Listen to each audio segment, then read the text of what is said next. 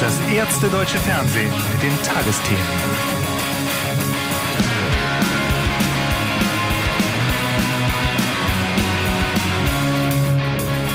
Heute im Studio Kevin Körber und Dominik Hammes. Da haben die Ärzte einfach mal dieses Tagesthemen-Intro aufgepeppt, Hammes. Grenzenlos, diese Musikkapelle. Achso, ich dachte, sagen grenzwertig. Grenzwertig. Nein, nein, nein, Ärzte ohne Grenzen, verstehen Sie? Oh Gott, es geht schon gut los. Herzlich willkommen. Äh, ihr merkt schon, ne? wir hätten eigentlich gar nichts sagen müssen. Ihr seid mittendrin in der Medienkuh. Ja. Lieblingszoten-Podcast rund um Filmfunk und, und, alles, was da noch so im Fernsehen fährt. Ja, ähm, ja wir haben es gerade eben gehört. Das Ärzte, also die Ärzte haben das Intro gespielt für die Tagesthemen live im Studio bei Ingo Zamparoni. Und ähm, ich finde, aus dem Namen muss er auch mehr machen. Also noch mehr in die das Unterhaltung. Ist einfach der, der beste Name überhaupt, ganz ja. ehrlich. Ingo Zamperoni. Ähm, ich habe nur gelesen, ich, ich muss ehrlich gestehen, ich habe hier so gar keine Verbindung zu den Ärzten. Ich weiß nicht, woran das liegt, aber es war irgendwie nie meine Musik und irgendwie, weiß ich nicht. Also so, ich habe nicht mal Sympathie für die Ärzte, aber auch keine Antipathie. Ich bin so neutral gegenüber den Ärzten. Also, man muss jetzt also sie machen einen guten Job alle, ne? gerade jetzt in der aktuellen Lage, aber immer auf den Balkon gehen und ich klatsche immer für Bela Farinrott. Ja, ja richtig. Ähm, ich glaube, sie sind jetzt auch nicht so der aktive Musikhörer. Das klingt irgendwie wie eine Beleidigung, ist aber gar nicht so gemeint. Also ich, ich weiß, nicht. ich weiß ja auf wie vielen Konzerten sie waren und ich bin ja schon, obwohl ich großes Interesse an Musik habe, niemand, der jetzt sagt, oh, ich muss jedes Jahr fünf Konzerte, sonst ist das Jahr für mich gelaufen. Grüße an alle in 2020, den, die so diese Grundeinstellung haben. Ähm, tut mir leid, wirklich ernsthaft leid für euch. Ähm, und deswegen ist, glaube ich, das, man muss sich mit den Ärzten schon beschäftigen, um mhm. sie wirklich gut zu finden, glaube ich. Weil das, das so mag sein, aber interessante völlig, Sie haben völlig recht, ich bin eher so der Flatrate-Musikhörer. Ähm, alles egal, Hauptsache in irgendeiner Playlist drin und ich muss mich nicht drum kümmern. Ich treffe da nicht gern Auswahl. Also ich bin da auch so Lieblingsband, pff, ja, habe ich keine. Weil, weiß ich nicht, ich bin so, wirklich gar, ja. gar kein Gourmet, was Musik angeht. Das muss ich leider sagen, obwohl es mir eigentlich von, von, von der familiären Seite aus durchaus in die Wiege gelegt worden wäre, aber hat mich nie wirklich erreicht. Finde ich auch ein bisschen schade. Aber man kann da ist, nichts Das ist nicht zu spät. Also es reicht ganz oft, dass man irgendwie einen Interpreten entdeckt, der dann irgendwas weckt in einem. Also wow, ich, ich wusste gar nicht, dass, dass das geht. Und ähm, dass man dann emotional so berührt ist, dass man sich dann mehr damit beschäftigt. Aber das kann noch kommen, aber man soll es nicht erzwingen. Das ist wie mit der Sexualität. Ähm, das kommt genau zum richtigen Zeitpunkt meistens. Ja, auch da freue ich mich drauf.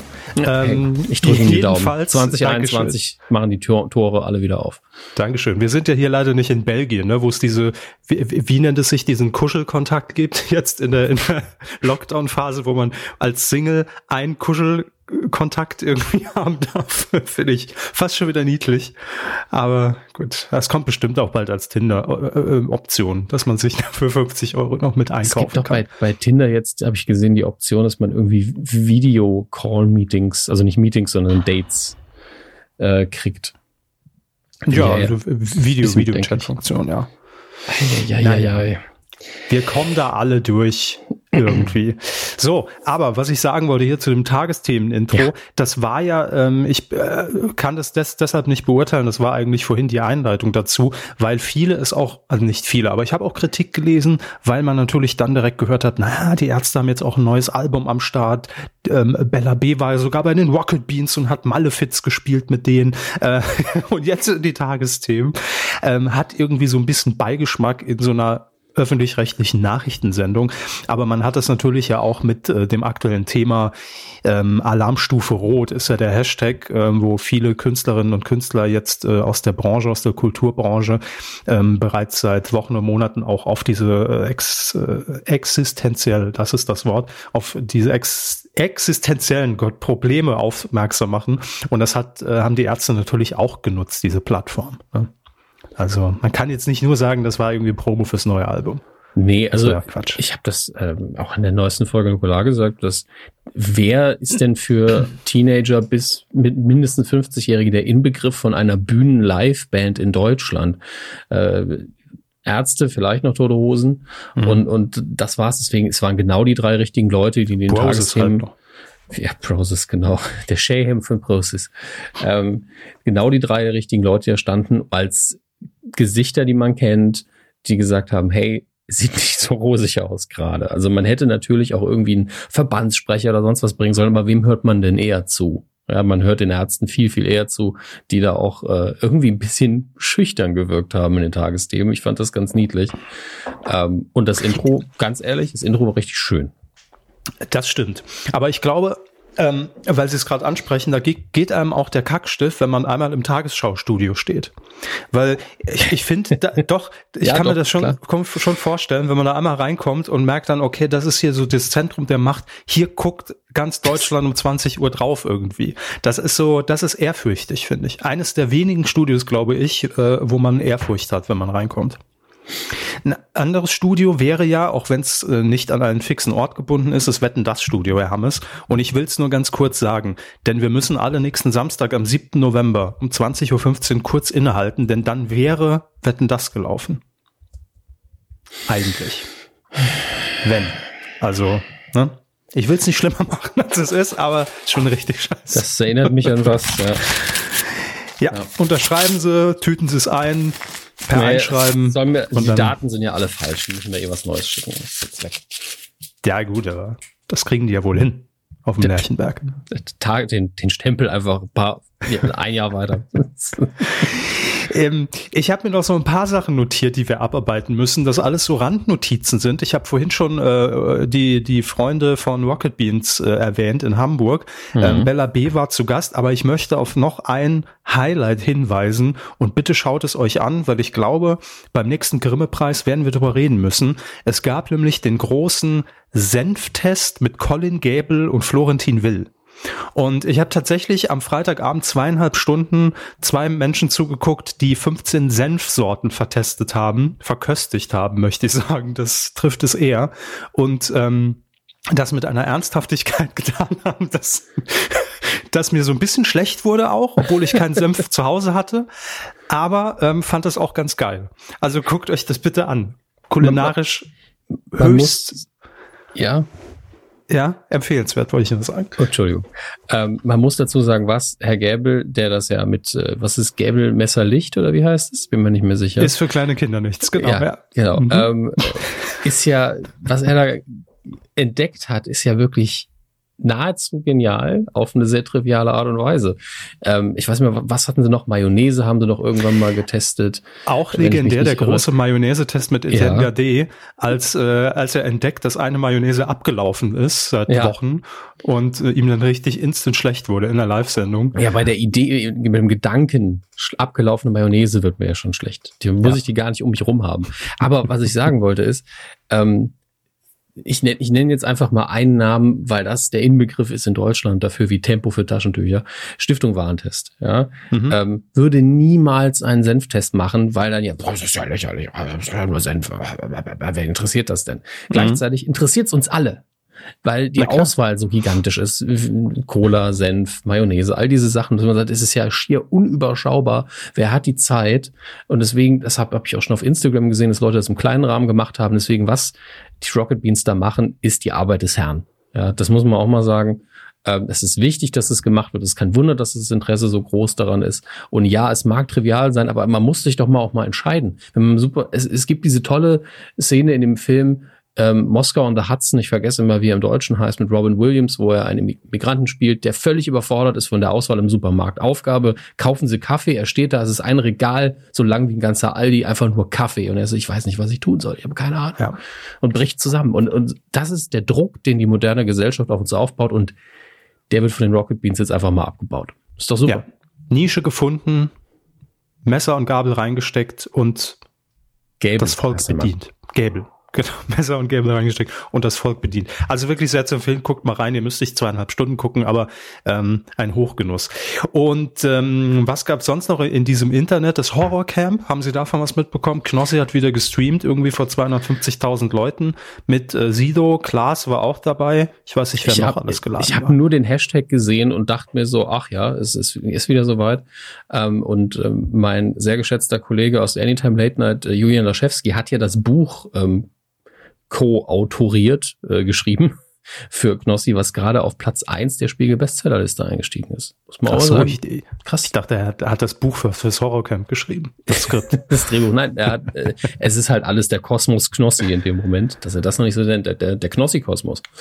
Ähm, und da, da möchte ich einfach mal eine Gratulation aussprechen äh, innerhalb eines anderen Podcasts einfach für den Erfolg. Das ist ja doch schon einfach, freut mich einfach jetzt für jemanden, den ich sehr mag, dass der Erfolg äh, ja quasi auch mit ihm durch die Tür geht gerade. Aber ich habe das Horrorcamp selber nicht verfolgt, nein. Okay, nein, ich habe auch nicht reingeguckt, aber ähm, alles, was ich so gehört habe und auch in der Ankündigung gesehen habe, das hat mich sehr erinnert ähm, und ich bin mir nicht mehr sicher, war es bei Neo Paradise oder war es schon Halligalli? Da gab es doch auch mal diese Aktion, dass Joko und Klaas in dieses äh, Horrorhaus irgendwo gegangen sind und äh, mussten dann dort eine Nacht verbringen, bis einer, bis einer heult, bis einer weint. Äh, ich weiß es nicht mehr. Ich Auf jeden Fall hat es mich daran sehr erinnert. Ähm, ich habe es nicht geguckt, aber Glückwunsch natürlich für den Erfolg an äh, Knossi. Wo der herkam, haben wir ja schon mal geklärt. Ich weiß inzwischen, wo er herkam oder woher kommt, aber. Ja, immer noch ungeschlagen für mich auch der beste Kommentar unter der Kuh in diesem Jahr war. Ähm, wie, wie schön es war, dass sie das, das Angel Camp immer vorgelesen haben, obwohl es das Angel Camp war. Ja, aber ich fand Angel Camp war schöner. Es ist auch einfach ein menschlicher Fehler, den ich sehr, sehr sympathisch fand. Ich, mir ist es ja auch naja, nicht aufgefallen. Ich habe mich nicht damit auseinandergesetzt. Mein Gott, es hätte doch durchaus sein können. Absolut. War jetzt nicht, war jetzt nicht total abwegig. Ähm, und ach, wir, eigentlich sind wir schon mitten in der Rubrik, aber irgendwie doch nicht. Und hm, egal. Ich, ich hake jetzt erstmal die Dinge ab, ja. Sie mhm. müssen Sie jetzt zusammen mit mir durch. Ähm, denn wo wir schon im Internet sind, Herr Hammes. Was ähm, Internet? Ich hab, ja, äh, ich habe gestern. So sieht das aus mangels Alternativen. Kurz verstehen Sie Spaß geguckt. Ja, ich weiß, man kann mich dafür verurteilen, aber ich habe es gemacht und habe mitbekommen, dass Verstehen Sie Spaß jetzt, also die sind ja auf YouTube ein Mega-Erfolg. Milliarden von Klicks generiert, Verstehen Sie Spaß ähm, auf äh, dem eigenen, hauseigenen YouTube-Kanal.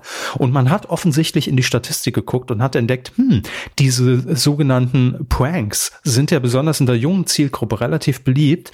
Und jetzt startet man Verstehen Sie Spaß Kids exklusiv online mit einem äh, mit einem Online-Ableger. Zwei äh, junge Moderatoren, ich glaube, äh, sie ist 16, er ist 19, waren auch gestern in der Hauptsendung zu Gast. Guido Kanz hat schon mal quasi die Staffelübergabe gemacht, hat schon gesagt, ähm, wenn ich mal hier die Sendung nicht mehr mache, könnt ihr dann übernehmen. Wobei die, haben die beiden natürlich direkt gesagt, ja klar. ne? Logisch, man muss auf Zack sein. Wenn man so einen Vertrag untergehalten bekommt live, muss man zuschlagen. Und ähm, ja, verstehen Sie Spaß Kids ist jetzt gestartet. Ich, ich wollte eigentlich, ich war gestern, ich sag's ganz ehrlich, kurz davor, einen Tweet abzusetzen, dann kommt auch bald noch Verstehen Sie Spaß Senior, aber dann fiel mir ein, das gibt's ja schon, es läuft ja schon die ganzen Jahre in der ARD. Mann, Denkfehler. Habe ich ihn wieder gelöscht. Naja. Egal. Und Hermes, mir ist noch was aufgefallen.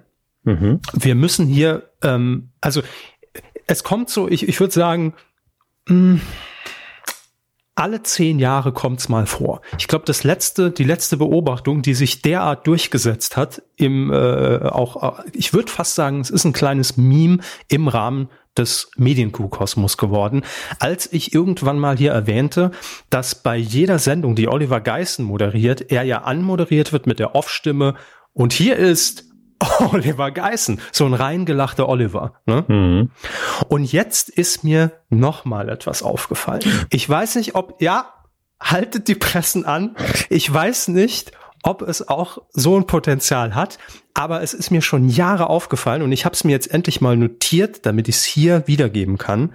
Und es nervt mich kolossal. ZDF Heute Show. Oliver Welke hat die Angewohnheit, nach jedem ähm, nach jeder Studioaktion, ja, wenn jetzt beispielsweise ähm, Birte Schneider zu sehen ist in der Schalte oder er mit äh, Mandy Houston in der Rolle, ist ja Martina Hill, ne, agiert hat, interagiert hat, dann kehrt er zurück an seinen Platz Wahrscheinlich, weil dort einfach ein Schnitt ist und es nicht, ne, also irgendwie muss es ja dann zusammengeschnitten werden. Und er setzt sich auf seinen Stuhl und sagt jedes Mal, jedes verfickte Mal nochmal den Namen des Protagonisten. Das nervt mich so dermaßen. Ist Ihnen das schon mal aufgefallen? Dann setzt er sich mal hin. Mandy Houston, meine Damen und Herren. Oder nach der Schalte, äh, ähm, äh, hier, wie, wie, wie, wie heißt er noch? Äh, sagen Sie mal. Hier, der, der, der Vater von Pastewka. Ist doch auch bei der Heute Show. Habe ich vergessen. Da heißt für mich vergessen. immer Vater von Pastewka. Ich kann nichts dagegen tun. Ja, oder ähm, äh, äh, Serda Sumunchu, meine Damen und Herren. Serda Sumunchu. Also er, wenn Applaus da ist, dann, dann wartet er auch immer noch kurz den Applaus ab und mhm. wiederholt den Namen dann. Aber es nervt mich kolossal, weil meistens, und ich gehe davon aus, dass da geschnitten wird, geht er quasi aus der Szene raus und sagt, ne, Mandy Houston. Und dann kommt der Umschnitt und er setzt sich hin, Mandy Houston, meine Damen und Herren. Es geht mir so auf die Nüsse. Achtet mal bitte drauf. Heute Show die, die, der wiederholende Welke. Ja, ja aber man, man kann ja nichts dagegen. Sobald man es einmal gesehen oder gehört und realisiert hat, wird man es nicht mehr los. Ich meine, das ist genauso wie, so, meine Damen und Herren, schauen ja. Sie sich das mal an. Was ist da denn passiert? Man weiß es nicht. Es ist einfach immer die gleichen, die gleichen Floskeln. Und dieses so ist ja auch das, was jeder irgendwann mal hat, diese Phase. Was sage ich als erstes nach einer Pause? So, wo waren wir? Genau, es ist halt dieses, die, dieses Überbrückende, dieses, gerade wenn natürlich da noch Applaus im Studio da ist, wenn das mal wieder irgendwann möglich ist, ne, dieses Überbrückende, ich setze jetzt noch mal an und will das noch irgendwie noch mal aufgreifen und abmoderieren, ne. Ähm, es ist so, also achtet mal bitte drauf. Jetzt habt ihr es eh drin, tut mir leid, der, der, der wiederholende Welke, nennen wir es einfach, WW. Ähm, der wiederholende Welke, der reingelachte Oliver und der, der äh, Pause, pausenbrechende So. Das pausenbrechende So. Ja, wird ab sofort ins Fernsehlexikon aufge, aufgenommen. Hey, wir, so. wir, müssen Stück für Stück dran arbeiten, damit, sonst wird dieses Buch, das ich, das wir irgendwann mal über die Kuh schreiben wollen, ja nie voll. Wir brauchen so ein Fernsehlexikon mit genau so einem Quatsch. Das sind schon 40 Seiten einfach geschenkt. Ja, das wird auch mein, mein Lebenswerk. Irgendwann in ein paar 40 Jahren oder so veröffentliche ich das. Es wird so ähnlich analog zum äh, Fernsehlexikon von Niggemeier. Nur stehen da halt nur so Nonsens-Geschichten äh, drin. Nur schlechter und witziger. Mm. Das ist gut, schöner das Sticker. Würde ich nicht sagen. Nee, nicht witziger. Nee, gut. aber schlechter. Das kann ich leisten. Das möchte ich auch drauf haben. Ein Bild von ihnen, wie sie Daumen hoch machen. Schlechter, das kann ich leisten. Ja, aber ich meine, wenn es darum geht, das ist schon seit Jahren unser Qualitätsmerkmal. Hey, es ist, äh, wie der Kommentar schon damals gesagt hat, ähm, wir wissen nicht, wie äh, Humor entsteht oder Witz, aber wir liefern die Zutaten gern an. Ja, wir sind so ein bisschen wie Hello Fresh. Wir liefern die Kiste, ihr müsst es selber zusammenbauen. Ja, für den Rest sind wir zu faul. Dominik Hammes, meine Damen und Herren. so. Dominik Hammes. Das ist einfach den ganzen Podcast lang nur die Floskeln, immer den, den Namen ein bisschen so. Was ist da denn passiert, Herr Kaber? Lutz ah. van der Horst. Lutz van der Horst. So, kommen wir jetzt zu Das ist so schlimm. Ähm, machen wir einfach den Jingle, damit wir hier jetzt auch mal anfangen, ne? Mit den richtigen Ach so. Ich dachte, ja, das war ja nur das Warm-up. Ach, das habe ich auch noch nicht mitgezeichnet. Das ist gut, ja. Ach so, äh, gut. Fernsehen. Ähm, Herr Hammes, Sie werden sicher. Also, äh, Kevin Carver. Verdammt. Aha. wird, wird nicht besser. Ähm, aber was soll man auch sagen? Ne? Im Sommer wurde angekündigt, dass Stefan Raab eine Late Night für TV Now produzieren wird. Und es wurde jetzt auch, ähm, in der letzten Woche war es, glaube ich, veröffentlicht, wie diese Sendung heißen wird, nämlich täglich frisch geröstet. Mhm. Täglich frisch.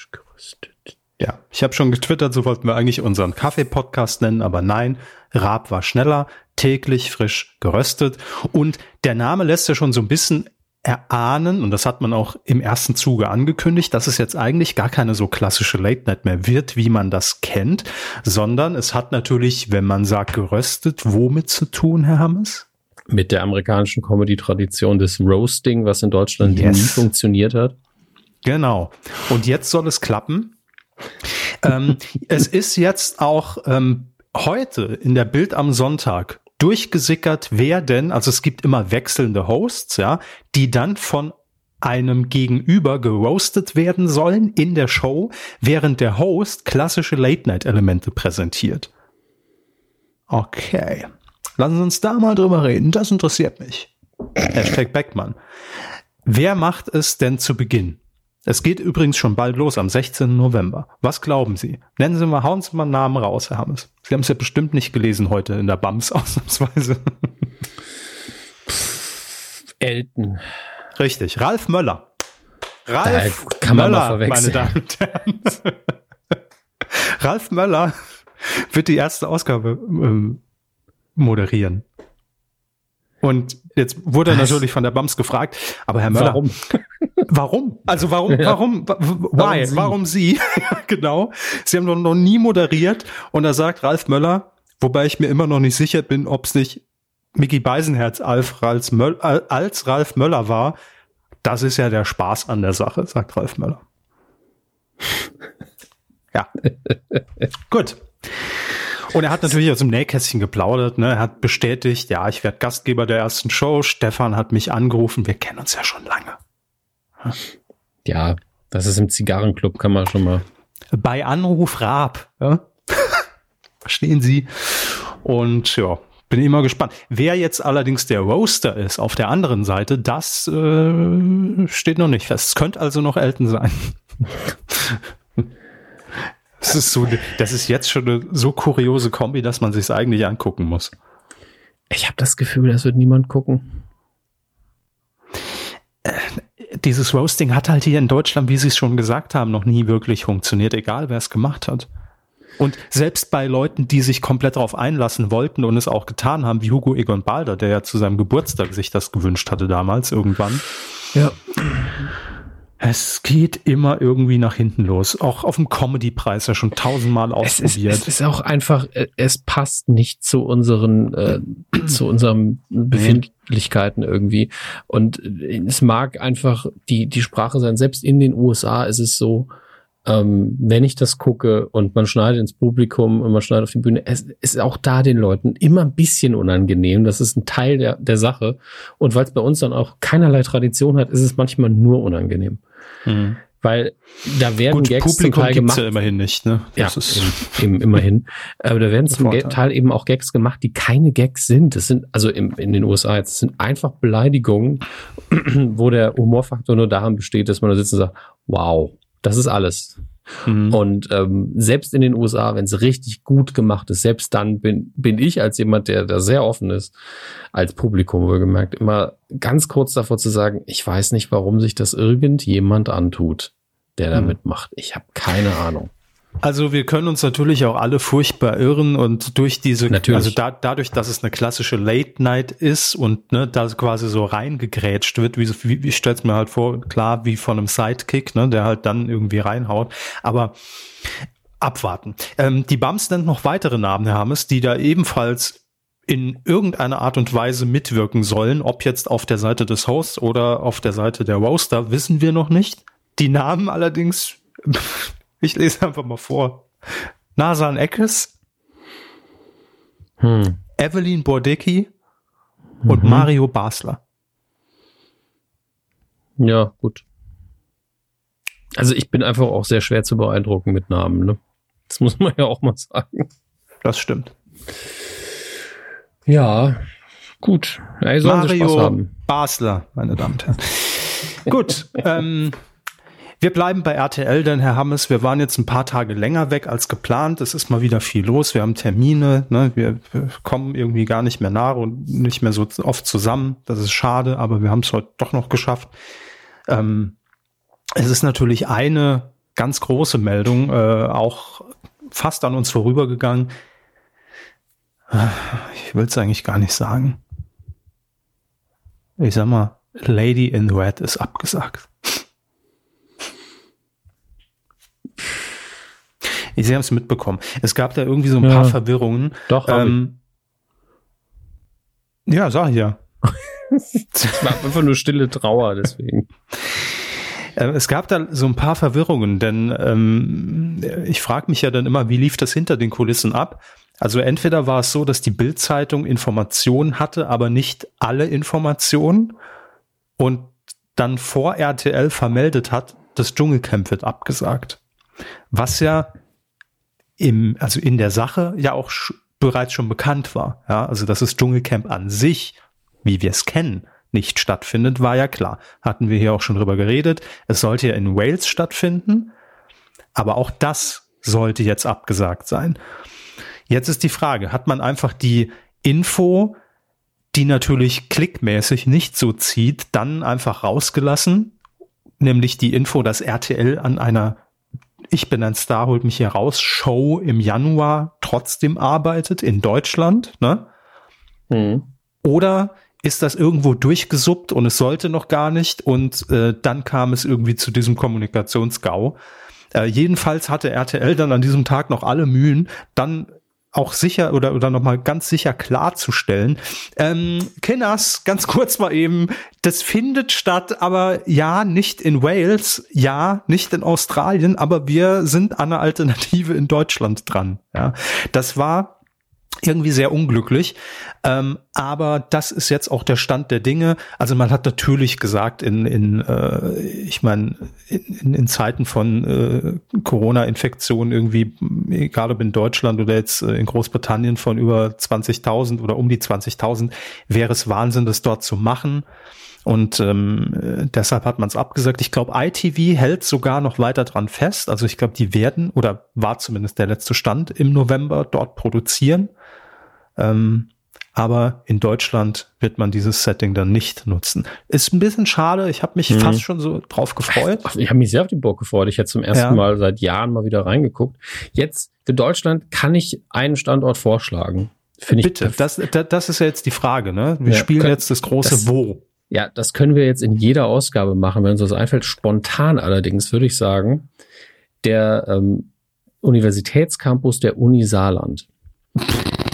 ich, ich, ich war da ähm, vor ein paar Monaten nochmal, aber es war schon Pandemie und der ist unheimlich äh, leer aktuell aufgrund der Pandemie ja. natürlich. Und das hat so ein sehr ähm, endzeitmäßiges, ähm, hat eine sehr endzeitmäßige Atmosphäre. Ähm, und ich glaube wirklich, wenn man da einfach Leute dabei begleitet mit der Kamera, wie sie vielleicht auch ein bisschen mal ein bisschen mehr Bewegung rein, dass sie nicht nur immer in diesem dummen Feuer rumsitzen, sondern mhm. auch da durchspazieren und sagen, der ist schon hässlich, ne? Streckenweise ist er wirklich sehr, sehr hässlich. An anderen Ecken ist er wunderschön, er liegt auch direkt am Wald. Aber ähm, das hat so ein bisschen was äh, von einem Zombie-Film, weil einfach nirgendwo ist irgendjemand und es sind mhm. aber überall diese Betonbauten. Da habe ich schon, also da kann man auch, ich wüsste auch genau, wo man jetzt äh, das Camp aufbauen könnte, ähm, in der Nähe des Supermarktes nämlich, um für die Leute, die nicht wissen, welche Fachbereiche wo sind, das wechselt ja auch mal, der Supermarkt ist aber fest. Ähm, da unten ist so ein relativ großer Hof, alles schön mit Beton natürlich und da könnte man die Zelte ja dann aufschlagen, wenn es sein muss, dann auch ein Feuer, da muss dann natürlich ein Schwenker drüber, ist nun mal Saarland, das ist, steht leider in der Verfassung. Ähm, und das fände ich schon schön. Also gäbe mir auch so ein Gefühl von Heimat, ist natürlich auch ein bisschen ähm, egoistisch mhm. gedacht, gebe ich gern zu. Ähm, aber wirklich so ein bisschen Betonwüste einfach auch mal in, ins, ins Dschungelcamp, abseits mhm. von Pflanzen. Wenn man Pflanzen will, geht man halt ein paar Meter rüber in den Wald. Das ist ganz schnell erledigt. Aber mein Favorit, Saarbrücker Universitätscampus. Okay, dann hau ich auch noch einen raus, liebes RTL, falls ihr zuhört. Ähm, ich schlage vor, ich bin ein Star, holt mich hier raus. 2021 im Eifelpark in Gondorf bei Bitburg. Ja, ich gehe ein bisschen über die Saarlandgrenze hinaus, Hermes. Der Eifelpark, ähm, ich war da irgendwann als Kind hab keine guten Erinnerungen dran, weil ich wollte natürlich immer in Holiday Park oder in irgendein großes Ding und dann ist man im Eifelpark gelandet. Einfach so, wenn ich Holiday Park bei Wish bestelle, ne, war das so als Kind abgespeichert bei mir. Aber wenn ich mir die Homepage so angucke, sieht das inzwischen richtig gut aus und ich würde einfach mal sagen, auch aktuell hat bestimmt auch der Eifelpark äh, damit zu kämpfen, dass natürlich irgendwie weniger hm. Leute logischerweise dort sind. Die brauchen wieder was. Das muss ein bisschen wirtschaftlich angekurbelt werden. Da könnte RTL helfen. Und es ist alles da. Hier, Fläche von 100 Fußballfeldern kann da bespielt werden im Erlebnispark wie, Eifelpark in Gondorf. Wie, wie, viel ist das in Saarland? Ja, das können jetzt auch alle zu Hause ausrechnen.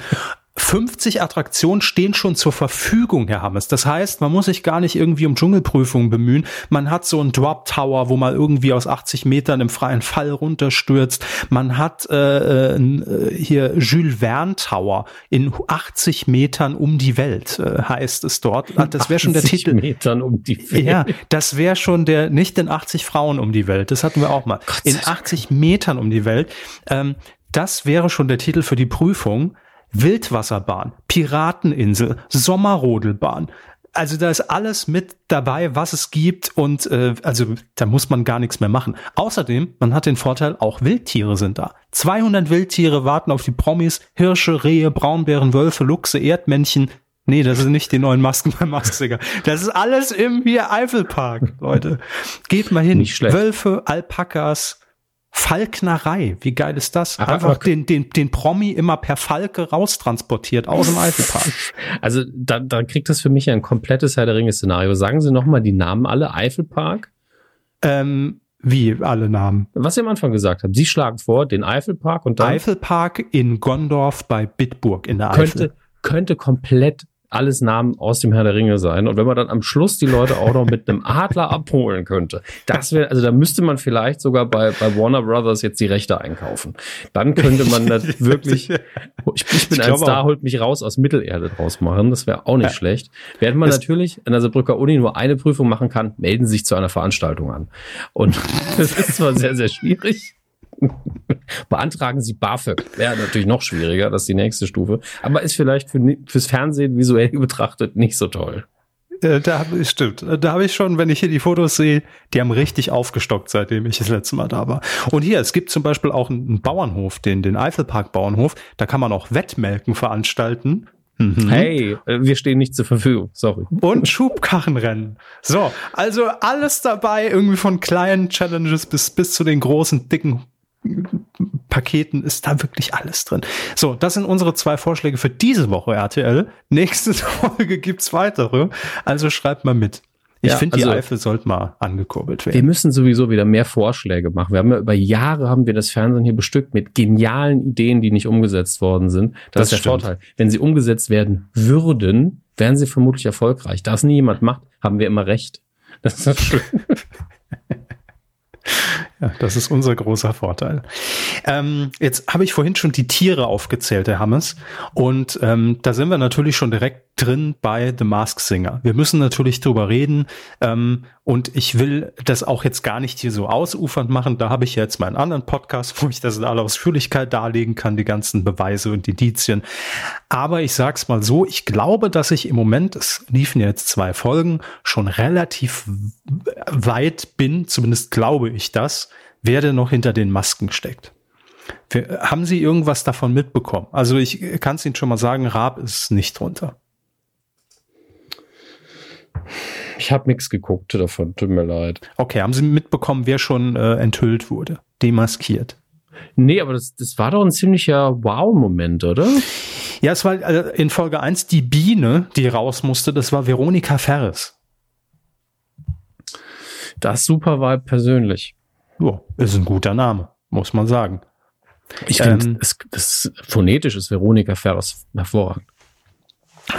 Grüße. Und der Hummer, auch äh, das war direkt mein Tipp nach Folge 1, der wurde jetzt äh, in der Folge 2 ähm, demaskiert, war Jochen Schropp.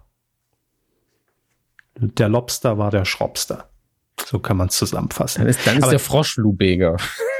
Nee, der Frosch ist leider, machen wir direkt, steigen wir direkt ein. Ich sag's Ihnen, der Frosch ist aber sowas von. Also es nicht umsonst habe ich in den 90er Jahren jede Folge RTL Samstagnacht geguckt. Nicht umsonst habe ich jedes, also alle zwei Alben von Die Doofen in der, in der, in der Schublade hier noch liegen, Mhm. ja. Es ist Wiegald Boning. Der Frosch ist Wiegald Boning. 100 Prozent. Also da verwette ich, also alles. Verwette ich meinen Eifelpark drauf. Das ist Wiegald, Das ist mein. Eifelpark. Ja. Also das, das hört man einfach raus. Und, und auch wie er sich bewegt, der Frosch, da, da ist Boning drin. Ja. Das ist, das ist ein altes Sprichwort, altes Mediensprichwort. Sobald sich jemand auf eine gewisse Art und Weise bewegt, sagt man, da ist Boning drin. Da ist definitiv Ab Boning drin. Fernsehlexikon. Es wird heute zu viel. Wer soll das denn alles Ein mitschreiben? bisschen Vorarbeit. Es wird wieder vier Folgen geben, wo nichts fürs Fernsehlexikon kommt. Deswegen muss Okay. man hier. Ähm, Im Übrigen hat mir auch, ähm, äh, wie heißt du denn, äh, in unserer Community hier, Humpen heißt er, glaube ich, ähm, hat mir auch geschrieben und mir, mir als Info zukommen lassen, dass äh, mein Wikipedia-Eintrag wieder gelöscht wurde. Bin ab sofort Ja, ja. wieder irrelevant. Ja, das hat, ich muss leider sagen, dass das Pech ist, das war so ein Schneeball. Das hat mit mir angefangen. Jemand hat ja für mich auch einen erstellt, der dann, da war dann direkt Löschantrag drauf. Und dann ging es dann weiter. Ja, ja. Dann direkt Löschantrag auf Herrn Körber, der Löschantrag auf den Eintrag von der Medienkuh. Jetzt geht's richtig ab. Jetzt wird hier das The, Purge in Wikipedia. Ja. Ich glaube, äh, ProSieben wurde auch gelöscht in dem Zusammenhang. Ja, ähm, aber alles irrelevant. Es, ist, ähm, also ich möchte da gar nicht drauf rumhacken, weil nee, ich habe jetzt auch nicht unsere Position. Nee, die sollen jetzt in, in ihrer Bubble schön verschimmeln und, und vor sich hin machen. Äh, ist ja auch alles schön und gut, kriegt er bestimmt tolle Infos, wenn man sie braucht. Aber das ist einfach auch äh, äh lächerlich. Aber sollen sie machen. Sollen sie, wenn, wenn das ihr einziger Lebensinhalt ist, dann viel Spaß damit. Ähm, Machen wir ganz kurz weiter hier noch mit, äh, mit, den, mit den Masken. Ähm, wo ich mir auch sehr sicher bin, das wäre ein richtig guter Name. Die Katze gibt es noch. Und die Katze, die bewegt sich auf der Bühne, hat man schon gemerkt. Ich will nicht sagen unsicher, aber sie hat sich so bewegt, als ob ein, eine ältere, in Anführungszeichen ältere Dame da drin sich befindet. Und rein von den Indizien her und vom Gesang und dass Matthias Optenhöfel den Hinweis gegeben hat, unter allen befindet sich auch ein Bundesverdienstkreuzträger. Sage ich, die Katze ist Vicky Leandros. Körber sagt Vicky Leandros. Vicky Leandros? Vicky Leandros, meine Damen. So. so. ja, fände ich auch ein mega guter Name. Weil die Katze da auch irgendwie, nennen Sie mal einen berühmten Titel von Vicky Leandros. Richtig, Theo, wir fahren nach Lodge. Hm. Kennen wurde, Sie? Wurde das gesungen? Da wäre es ein bisschen zu einfach. Nee, das wurde nicht gesungen, aber es gab in der Folge eins äh, in der Indizienmatz von der Katze, da standen vorne reservierte Plätze für Journalisten und auf diesen Plätzen äh, klebten Schilder mit den Namen der Journalisten und auf mhm. einem stand Theo Schneckenhaus. Okay. Ja? Ich habe ja früher immer gedacht, dass bei Theo, wir fahren nach Lodge, Theo Weigel gemeint ist, weil ich als Kind, ja. als Kind nur einen Theo kannte und das war Theo Weigel, der Mann mit den Augenbrauen. Das, ich hatte auch äh, noch so ein, so ein Kinderbuch, Theo auf dem Bauernhof. Ähm, das war aber, deshalb war es für mich schon, es kamen zwei Personen in Frage bei dem Lied. Theo Weigel oder der Theo vom Bauernhof. Ich, ich, ich sehe uns als Kinder einfach vor so einer Tafel stehen, wo einfach Theo Weigel, Theo auf dem Bauernhof draufstehen und so, was ist es? Was ist jetzt gemeint? 50-50 Chance. Das große Theo-Rätsel. Ähm, wo bin ich mir noch sicher? Ach ja, es gibt noch das Alpaka, was so als Influencer irgendwie dargestellt wird. Da ist auch eine Frau drunter und da sage ich Sylvie Mais will ich mich auch relativ festlegen bei Sylvie Mais. Ähm, am Anfang dachte man ja irgendwie, das muss so eine Influencerin sein, vielleicht eine Dagi B oder ähm, äh, wen, wen, wen gibt's noch? Äh, mehr gibt's glaube ich nicht, ne? Also Dagi, Dagi B. Äh. Da merkt man, wie alt wir sind. Ne? Nennen Sie mal fünf Influencer und jeder unter 18 kann ihn 20 nennen und wir sind, also, ja, also Knossi, Dagi B, äh, Lena und, und, und die andere. Wie heißt die, ne? Vor allem so. ganz wenig native Influencer können wir nennen, die einfach da angefangen haben. Wir sind immer so, ja, Leute, die früher mal was anderes gemacht haben. Kai Pflaume. Kai Pflaume, der Influencer, ja. Mhm. Also beim Alpaka sage ich Sylvie Mais, weil ähm, auch da so, so viele Indizien darauf hindeuten. Dann gibt's noch äh, die Überraschung in Folge 1. Äh, angekündigt war ja nur, dass ein, ein Erdmännchen also eine Frau Erdmännchen mit dabei ist und plötzlich während der Performance kommt noch Herr Erdmännchen um die, um die Ecke und die singen im Duo. Was soll das denn? What? Das hat mich komplett überfordert. Jetzt muss ich ja noch eine noch eine Maske mehr, obwohl Marianne ich dann wieder dachte, eben, obwohl ich dann schon wieder dachte, eigentlich ist ein Duo ja zum Raten relativ genial, weil es gibt sehr wenige Duos. Und wenn man jetzt davon ausgeht, dass die vielleicht sogar noch ein Liebespaar sind, worauf es hinausläuft, ist es ganz klar Daniela Katzenberger und Lukas Cordalis. So. Ne? ja. Fällt Ihnen sonst ein Liebespaar ein? Mir nicht. Die Wildecker Herzbuben. Könnte auch noch sein, ja. Ist auch mein zweiter Tipp, habe ich hier notiert. Ansonsten muss ich sagen, ach ja, Skelett gibt's noch. Bin ich bei Sarah Lombardi, aber mit, mit, mit so einem dicken Sternchen, weil ich habe ja gelernt, Herr Hermes. Ich habe ja aus dem Raab-Fiasko gelernt, The Big Raab Theory aus, dem, aus der letzten Staffel. Big Raab Theory. Denn in den Indizien zu, also da läuft alles, aber wirklich alles springt dir mit dem nackten Arsch ins Gesicht auf Sarah Lombardi hin und das ist mir fast schon wieder zu eindeutig. Mit dem. Lassen Sie es einfach so stehen. Ja, ja. Ich ähm, lass den Arsch so stehen. Danke. Deshalb bin ich da noch so ein bisschen skeptisch. Und bei Nilpferd und Alien bin ich komplett ratlos. Also mir werden ja auch immer, das ist das Gute, aus unserer Community und aus der Mask Singer Community jetzt immer schon bei Twitter die Hinweise zugetwittert nach dem Motto, hier, ich habe recherchiert, aber bitte, hier sind die Ergebnisse.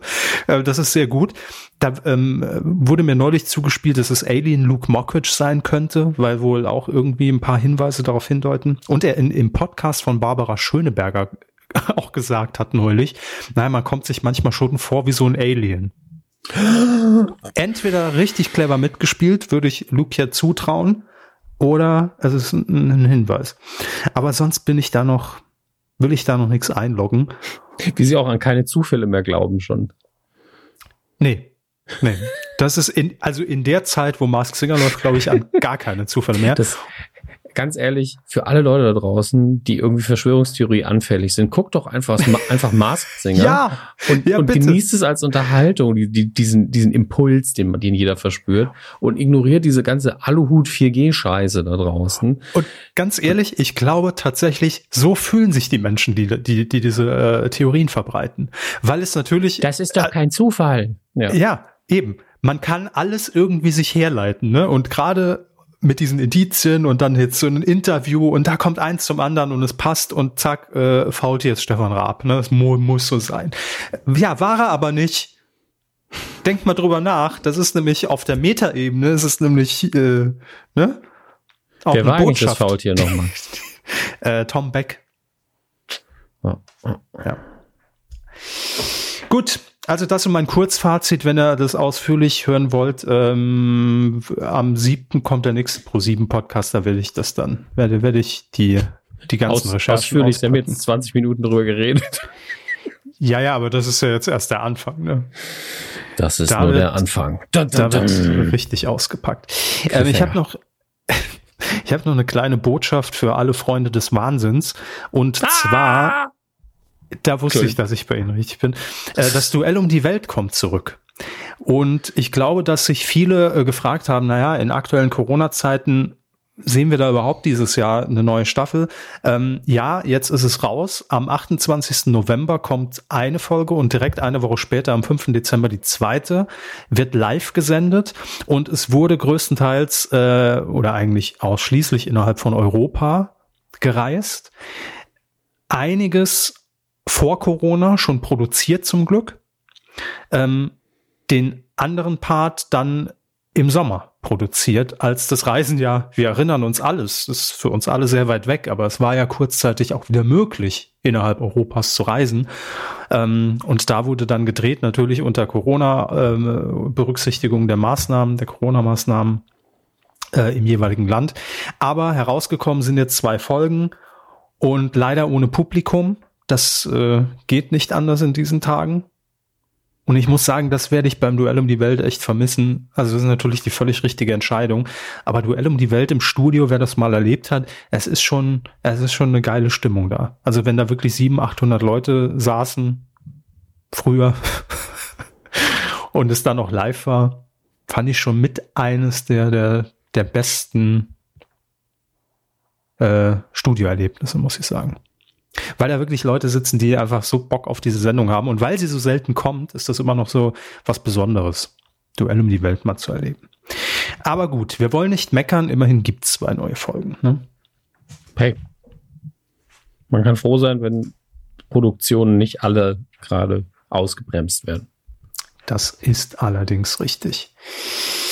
Ähm, das hatte ich mir auch noch geöffnet, ähm, wo ich ein bisschen naja, was, was, was mich etwas irritiert hat, war das Interview von Übermedien mit dem RTL-Unterhaltungschef Kai Sturm, der ja äh, sich zum Sommerhaus der Stars geäußert hat mit dem Zitat, das ist Quotengift für den Sonntagabend und er wohl eingeräumt hat, dass man in der aktuellen Staffel ähm, ja wohl doch also die Protagonisten in dieser Staffel etwas über das Ziel des guten Geschmacks hinausgeschossen sind. Mhm. Ne? Wenn man das mal so formulieren will. Und da war ich so ein bisschen irritiert, ne, weil, ähm, also, was hat man, also erstens stelle ich mir die Frage, ja, was hat man sich denn davon erhofft mit dem Cast? Also ja, ne, so ein bisschen diese, die, die, diese Aggression oder, oder Eskalation gehört natürlich zu so einem Format dazu. Aber was ich mich frage, man hat doch Monate Zeit gehabt und man wusste ja, was man da ausstrahlen wird, da irgendwie dann vielleicht noch entweder im Schnitt drauf zu reagieren oder man hätte gesagt, wir müssen das zumindest irgendwie einordnen anders. Ähm, Weiß es nicht. absetzen. Gut. Ist notiert. Aber er sagt ja auch, das war alles noch viel schlimmer. Wir haben gar nicht alles gezeigt. Und jetzt ja, sprechen. wundert das denn? Jetzt kommen wir ja erstmal ins Gespräch, weil das sind, das ist ja der, das ist ja der heiße Scheiß, den jeder irgendwie sehen will. Ne? Wenn es so eine Extended Version Sommerhaus auf TV Now geben würde mit Jugendschutz-Pin und danach werden einem die Augen verätzt. Irgendwie sowas muss man dann akzeptieren, ähm, dass man sich das reinziehen darf. Also ich glaube, viele würden sehr viel Geld dafür bezahlen, aber man will es auch nicht sehen. Aber das erschreckt mich jetzt fast, das zu lesen. Wir haben gar nicht alles gezeigt. Ähm, aber wer für sich entscheidet, sich öffentlich so darzustellen, muss sich auch selbst der Verantwortung bewusst sein. Ist das nicht der Fall, ist es uns lieber, dies auch klar zu zeigen, sagte er. Naja. Also ich, man merkt aber jedenfalls diese Staffel Sommerhaus, das haben wir ja auch schon festgestellt. Und ich bin, um ehrlich zu sein, froh, dass es jetzt wenigstens so in der, in der Betrachtung, es geht jetzt, glaube ich, heute zu Ende, läuft, glaube ich, die letzte Folge, ähm, auch von RTL gesehen wird. Völlig egal, ob nachdem die Kritik kam, also hat man darauf reagiert oder war das auch vorher schon im Sender die Haltung dazu, ähm, worüber wir hier auch schon ausführlich gesprochen haben, weil ich finde einfach, dass man das auf dem Schirm hat für das, was jetzt folgt. Ne? Ich hatte es ja irgendwie so formuliert, es darf nicht die, die, die, die, diese Spirale der Perversion jetzt noch weiter gedreht werden. Wie können wir das noch toppen? Ne? Dass es so angeheizt wird von, ey, geil, das hat richtig gut reingehauen und das, die nächste Staffel muss noch krasser werden, sondern dass das jetzt auch wieder ein bisschen zurückgefahren wird. Ähm, ich habe ja überhaupt gar keinen Überblick, wer von den Leuten, ich habe nur die erste Folge mir angeguckt, überhaupt noch jetzt dabei ist, ähm, muss ich ehrlich gestehen. Aber die Quoten waren jetzt auch rückläufig. Wobei ich mich jetzt frage, ist das, weil, also ihr könnt uns gerne beantworten, wenn ihr es, wenn ihr die Staffel verfolgt habt, als offene Frage jetzt mal in den Raum gestellt. Ist es, weil diese Protagonisten, die für, für Konfro gesorgt haben, ähm, sind die inzwischen einfach schon raus und es ist dadurch jetzt langweilig geworden? Oder guckt man es nicht mehr, weil es so krawallig ist und zwar permanent? Das ist, wird mich persönlich interessieren. Könnt ihr ja gerne mal in die Kommentare schreiben. So, ähm, ja. Ach, ich hätte noch so viel, aber irgendwie. irgendwie haben sie keinen Bock. Irgendwie habe ich keinen Bock. ich rede schon gefühlt zu lange. Ähm, äh, da, Finde ich nicht. Das, das vielleicht noch. Es ist eine neue Late-Night-Show gestartet auf ZDF Neo. Stopp. Und er, erinnern Sie sich dran, wie wir jahrelang gesagt haben, es gibt irgendwie keine Late-Night-Shows im deutschen Fernsehen und jetzt habe ich das Gefühl, dass einfach ständig neue kommen. Mhm. Nee, wieso? Was war denn die letzte? Ja, aber die, die gehen ja auch irgendwie nicht mehr. Also das ist nicht im Sinne von, sie haben keine Quote, sondern also es gibt doch aktuell bestimmt fünf Stück. Na gut, aber bei der würde ich jetzt schon sagen, dass die jetzt nicht allzu lange da sein wird. ähm, das, äh, außer man schraubt noch mächtig am Konzept. Das kann natürlich sein. Ja, es geht um Late-Night-Alter. Ähm, Alter. Alter. Mit Ariane warum nicht, Alter. Warum nicht Digger? Dann wären wir, ach so, ja, wegen Ariane Alter. Ja, genau. Umbenennen ja. wäre doof. Wie gesagt, ich habe es ja schon Dann gesagt. Dann irgendwie Michael Digger heiraten, umbenennen. Das wäre alles ja. zu aufwendig, ja. Aber ich habe es ja schon mal gesagt, unabhängig davon, was sie jetzt über die Sendung sagen, ist eine sehr nette Kollegin. Das mag sein, äh, aber äh, es kommt ja hier nicht auf Sympathien natürlich an. Ne? Wir sind ja im Fernsehbusiness oder kann man auf sowas keine Rücksicht nehmen. Ganz ehrlich, da muss man abliefern und ähm, wichtig ist auf dem Platz, ne? wie damals schon, oh Gott, ich bin Fußballzitat, äh, Karl-Heinz Rummelige gesagt hat. Keine Ahnung, ich weiß nicht, wer es gesagt hat. äh, wieder, warum gehe ich immer wieder auf Fußball ein? Ich kann es nicht. Versuchen Sie es mit Autos, das verstehen die Deutschen auch. Oder ja, Bier. Die PS schön auf die Straße bringen muss man da, ne? Hat aber Late Night Alter nicht geschafft in der ersten Ausgabe. Ich sag mal so, ich war noch 15 Minuten raus. Ähm, weil irgendwie, also es läuft ja auf oder, oder hat ja den Sendeplatz quasi geerbt vom Neo-Magazin, was ja den Sendeplatz von Neo Paradise geerbt hat. Ein geschichtsträchtiger Platz bei ZDF Neo. Und ähm, ich habe irgendwie, war, war mir das alles zu viel, ich will da auch gar nicht jetzt ins Detail gehen, aber so viel, man hat versucht, so relevant zu sein und so furchtbar aktuell und wichtig und erhobener Zeigefinger und äh, äh, wir müssen was ändern und die Gesellschaft aufrütteln. Und zwar alles am besten in den ersten zehn Minuten dieser Sendung, verdammte Scheiße.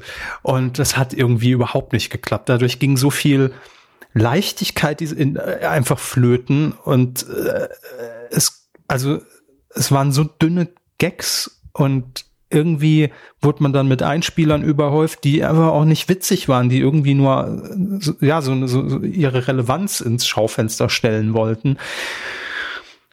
Das war mir dann nach 15 Minuten alles schon too much. Also da habe ich gesagt, nee, ich, von so einer Late Night erwarte ich natürlich auch, dass sie gesellschaftliche Themen irgendwie aufgreift, aber doch nicht irgendwie die ganze Welt umkrempeln in den ersten zehn Minuten.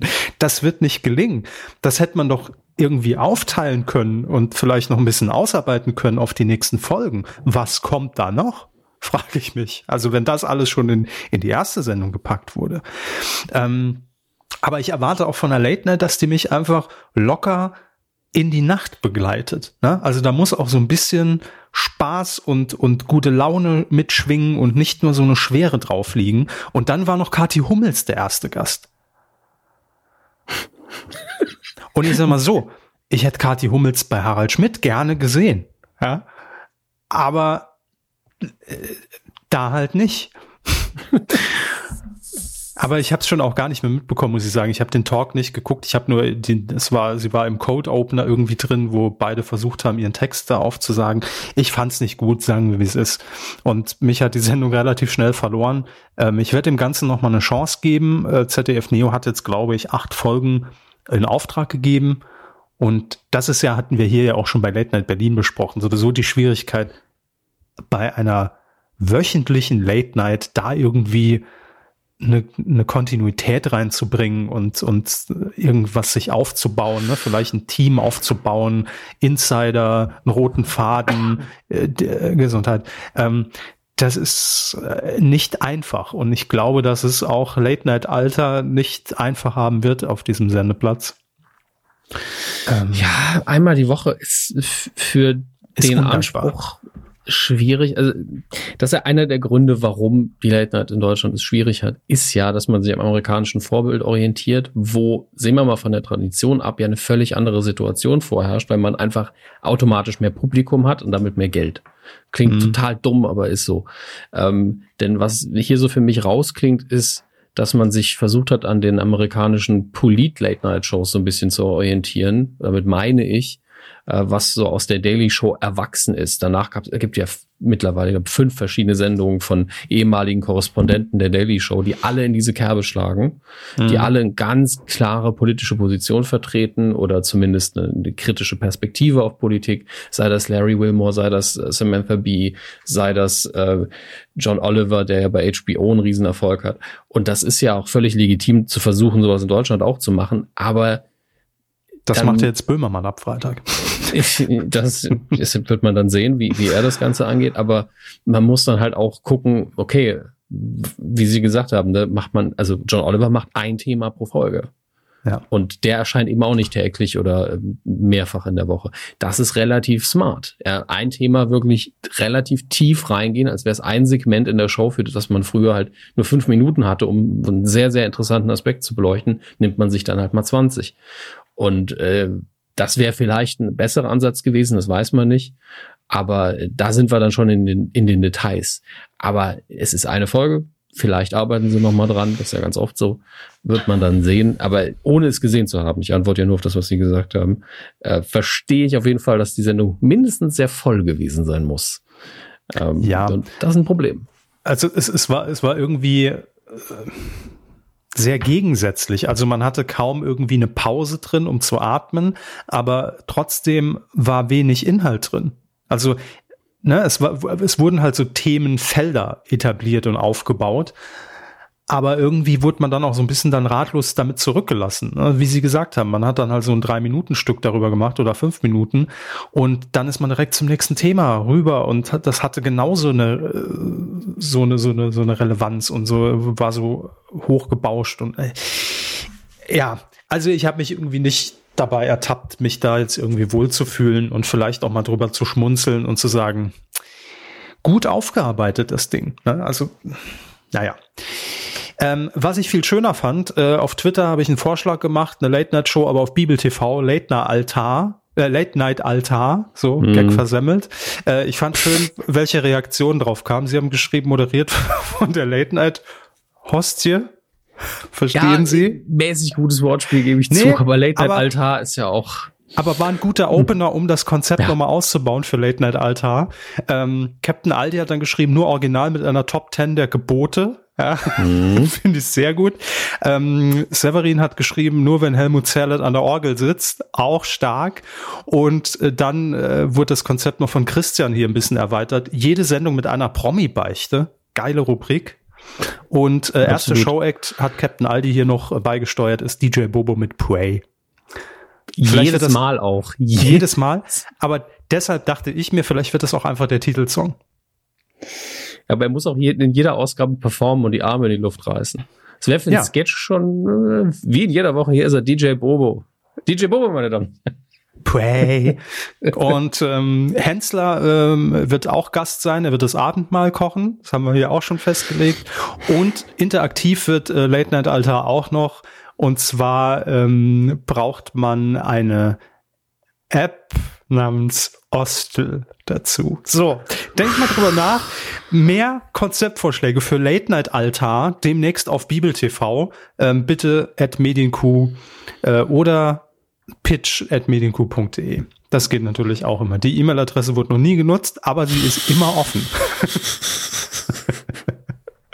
So, das ja, war's. Mehr, mehr will ich das, nicht mehr. Das wird's jetzt. Leute pitchen uns schon Kram, den wir nicht umsetzen können. Das machen wir doch schon seit Ewigkeit.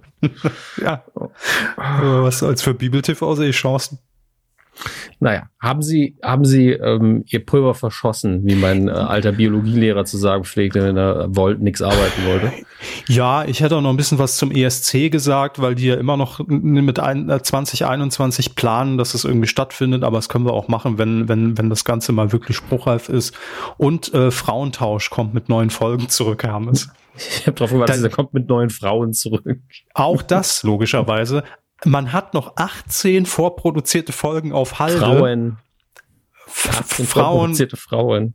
Also eigentlich hat man ja dann 36 Frauen noch auf Lager. So viele Frauen. Ja, äh, die wurden alle noch nicht ausgestrahlt, die Frauen. Und jetzt RTL 2 hat gesagt, ja, wir zeigen das, aber in der Daytime um 11. Also da scheint jetzt nicht mehr so der große Fokus auf Frauentausch zu, zu liegen. Und ich habe mich bei Frauentausche immer nur eine Frage, äh, äh, hat, hat sich mir gestellt. Wenn, nur mal angenommen, ich wäre eine Frau. Ich weiß, das ist schon, das ist schon schwierig für einige. Wie nur mal angenommen. Ähm, Natascha. Natascha. Ja. Wenn ich eine Frau wäre namens Natascha und würde mich für 1000 Euro bei Frauentausch bewerben, um mich zum Deppen zu machen, und irgendwann klingelt das Telefon. Konstantin Entertainment hier. Hallo, Sie haben sich ja bei uns beworben für Frauentausch. Ähm, wir wollten Ihnen nur sagen, äh, das trifft sich sehr gut, denn wir brauchen noch 36 Frauen für die nächste Staffel, die aber erst in drei Jahren gezeigt wird, weil RTL 2 keinen Platz mehr dafür hat.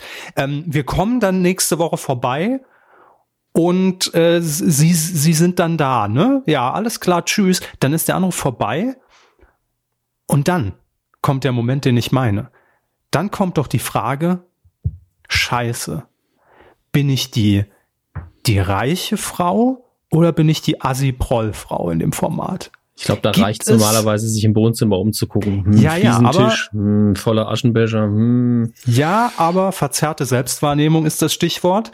Geht man davon aus, ich bin die Gute im Frauentausch oder ist man der Assi? Also das ist immer so eine, so eine Gewissensfrage, wo ich mir Aber echt nie sicher war. Sind das nicht immer beide? Touché. Gut, nee, aber mehr wollte ich gar nicht. Das waren meine Themen. Ähm, ja. Aber ich okay. wollte am, am Ende dann doch noch mal diese philosophische Frage zum Thema Frauentausch in die Runde werfen. Ja. Das war der Fernsehbereich, äh, präsentiert von Kevin Körber, meine Damen und Herren. Und jetzt äh, kommt das Weidengeflüster. Weidengeflüster. Kevin Körber, meine Damen Voll Idiot. Wie reden Sie über Herrn Körber? Ah, äh, der kam unvorbereitet. Ja. Wirklich? Ja, tatsächlich. Nicht mit gerechnet, sehr gut. Ähm, ja, ähm, das Weidengeflüster zur Folge 367 und weil sie jetzt schon wieder ein paar Tage länger zurückliegt, es geht ja, also wir können ja jede Stunde veröffentlichen und sie ist schon wieder veraltet, die Folge. Ähm, es ging nochmal um den Wendler-Gau, es ging um die äh, Mask Singer Masken und um Jokos neue Show. Das war so hauptsächlich das, womit wir uns beschäftigt haben. Und ihr habt kommentiert, wir werden, sagen wir jetzt schon mal, nicht alles vorlesen. Vielen Dank für jeden Kommentar. Aber ähm, ich glaube, es wird dann doch alles ausufern, ne? wenn wir ja jetzt uns ins Detail begeben. Es ist wirklich echt viel. Also ich, wir finden ja. es schön, wir lesen es auch jedes Mal, aber wir, wir können nicht, ja. nicht immer alles vorlesen. Das ist richtig. So. Ähm, wir fassen bestimmt auch einfach ein paar Sachen einfach ein bisschen zusammen. Ja, das werden wir tun. Ähm, Nitram Forever hat nur im Bezug auf Feuer und Flamme der Sendung im WDR, ja, und auf diese ganzen äh, wir, wir machen Kontrollen und gehen auf Streife-Dokus. Hier noch mhm. ein äh, Tipp, ein Q-Tipp, und zwar im SWR gibt es die Sendung Nachtstreife. Ähnlich wie bei Feuer und Flamme produziert wird die Mainzer Autobahn- und Schutzpolizei und der Kriminaldauerdienst bei der Nachtschicht in Mainz begleitet. Hat er auch einen Link zugepostet in die ARD-Mediathek. Sehr, sehr schön. Vielen Dank dafür, Nitra. Ja. Ähm, und er sagt auch beste Grüße, bleibt gesund und Masken sind cool und damit hat er natürlich recht. Bitte achtet weiterhin auf euch. Ähm, Fugo 0815 hat geschrieben und er hat jetzt, und das hat noch jemand, ich habe seinen Namen vergessen, der kommt dann danach, die Recherche übernommen für mein, ich habe ein Foto gesehen von Tim Allen und leider habe ich den Namen seines Kollegen vergessen, ähm, die zusammen was für was gedreht haben im Look von Hör mal, wer da hämmert, wer sich noch erinnert an die Sitcom, die früher auf RTL lief. Ähm, und ich war mir nicht sicher, gibt es jetzt wirklich neue Folgen, was genau wird da produziert. Vielleicht habe ich sogar ganz klar gesagt, es gibt neue Folgen, ich bin mir nicht sicher. Aber auf jeden Fall wurde vom Set fotografiert und es war ein aktuelles Foto. Und Fubo hat sich jetzt informiert. Er schreibt, ich hatte mich am Anfang sehr gefreut, dass es neue Folgen von Hämmer, Immer wenn der hämmert geben soll. Ich wurde aber leider sehr bald auf den Boden der Tatsachen geholt. Wie es aussieht, wird das Ganze nur ein 0815 Bustler Scripted Reality Doku, wie es sie schon in Massen gibt. Das etwas gealterte Duo, ja gut, jeder altert, ähm, wird dabei nur von der Seitenlinie blöde Meldungen ablassen.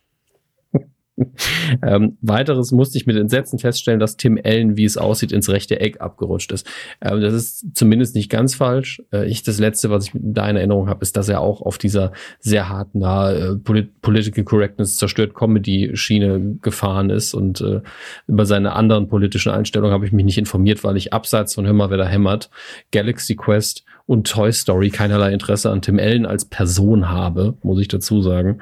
Ähm, aber ähm, ja, ich weiß nicht, wie schlimm es da aussieht mittlerweile, aber als Service-Info sei es euch angereicht. Und dass Heidi nicht bei der neuen Show dabei ist, prangere ich massiv an. Ja, das geht natürlich allen so. Ähm, dann eine Streaming-Empfehlung haben die beiden Kühe leider übersehen. Ich übersehe das übrigens nie.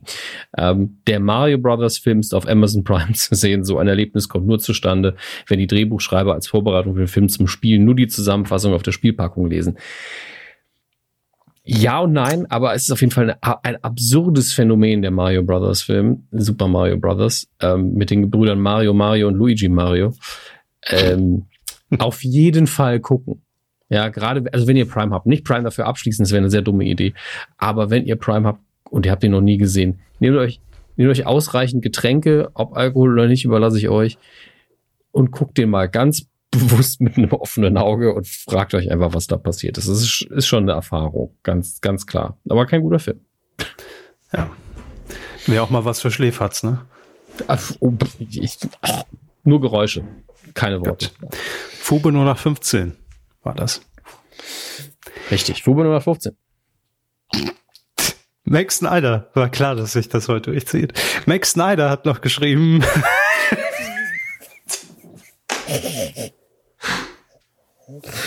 Ach, der arme Oliver Welke. Das war keine Absicht. Max Snyder. Ähm, Hallo liebe Mikrofonmänner, zum einen der Hinweis auf die neuen Folgen Shea Krömer, hatten wir das nicht schon gegeben? Egal. Beim RBB beziehungsweise in der Mediathek unter anderem mit Günther Krause. Ja, der aus dem letzten Dschungelcamp. Und zum anderen noch ein Nachtrag zu Die Höhle der Löwen, weil ich ja gefragt habe, wie ist das hier, wann, wann gab es den letzten dicken Deal, was kam da raus? Da schreibt Max Snyder noch, einige Deals kommen oft nach der Sendung doch nicht zustande, aus verschiedenen Gründen. Wohl ja, sein. da muss natürlich die Refinanzierung geklärt werden, ob der Pitch nicht irgendwie gelogen war oder sonst was. Ich meine, klar, das kann ja passieren. Ja. Ähm, das ist ja nicht bindend, was die dann da besprechen, aber ist gerade aufgefallen, dass sie einen guten Titel gerade in ihrer, in ihrem, in ihren Aussagen hatten. Der dickste Deal. Was soll das sein? ein, ein billiger Höhle der Löwen Abklatsch auf einem kleineren Niveau, wo es um so Regionalgewerbe geht und Jumbo Schreiner präsentiert ist. Okay, cool. Giovanni hat auch noch geschrieben. Also ich hatte schon schlechtere Ideen. Ich lebe seit 14 Jahren in London und habe den Bezug zum deutschen Fernsehen fast komplett verloren. Kann man, kann man gut verstehen. Geschätzte 95 Prozent meines zeitgenössischen TV-Wissens sind der Kuh zuzuschreiben. Danke, dass, danke, dass du uns hörst. Das bedeutet uns wirklich viel, weil Leute wie, wie, wie ihr, die kein Fernsehen gucken, das ist unser Brot und Butter. Das kann, ähm, kann Zielgruppe. Ja.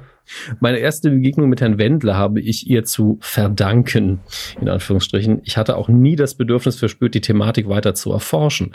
Als Q, als KUH diese Woche, also Körper und hm, diese Woche, clever, so sollte man mal als Namen benutzen. Das, stimmt, ja. das kann man ja auch als, als Abkürzung für unsere Namen nehmen als Körper und Hammes diese Woche auf das Video-Slash-Ereignis andeuteten, hatte ich keine Ahnung, worum es da ging. Es war befremdend und trotzdem spannend, den Kommentar zur Metaebene vor der Ebene zu hören, als ich mir dann Wendlers Werk und Gesicht zum ersten Mal zu Gemüte führte, ist, was mir vor allem aufgefallen ist, dass hier seine Karriere, äh, dass er seine Karriere hier seine Karriere nicht verspielt hätte, eine beeindruckende oder beunruhigende Anzahl von Prominenten, unter anderem auch solche, die permanente Panelmitglieder von täglichen Talkshows sind, äußern ähnliche Meinungen regelmäßig und unbestraft.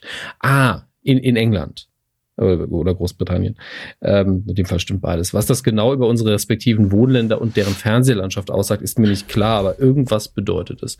Das war mir tatsächlich nicht bewusst. Vielleicht wird es ähm, in Großbritannien dann nicht so hoch gespielt, wenn Leute sowas Absurdes sagen. Aber ähm, es ist eine interessante Beobachtung auf jeden Fall. Ich hätte, also gerne kannst du uns auch Beispiele zukommen lassen. Also vielleicht ist es dadurch, dass es so eine Normalität hat für dich, gar nicht so konkret einfach, dich daran zu erinnern, aber kannst uns gerne mal irgendwie ein Beispiel schicken, dass ich mir das mal angucken kann, weil das wirklich interessant klingt. Baphomet. Baphomet hat noch geschrieben. Ja, ähm, er fasst auch nochmal die Wendler-Thematik zusammen und sagt eigentlich sehr schön zusammengefasst, mehr muss man zu dem Thema aber auch nicht verlieren. Das stimmt. Dann äh, zum Nachruf von Herbert Feuerstein, den will er sich äh, auch anschauen. Da haben wir ihn nochmal drauf gestoßen.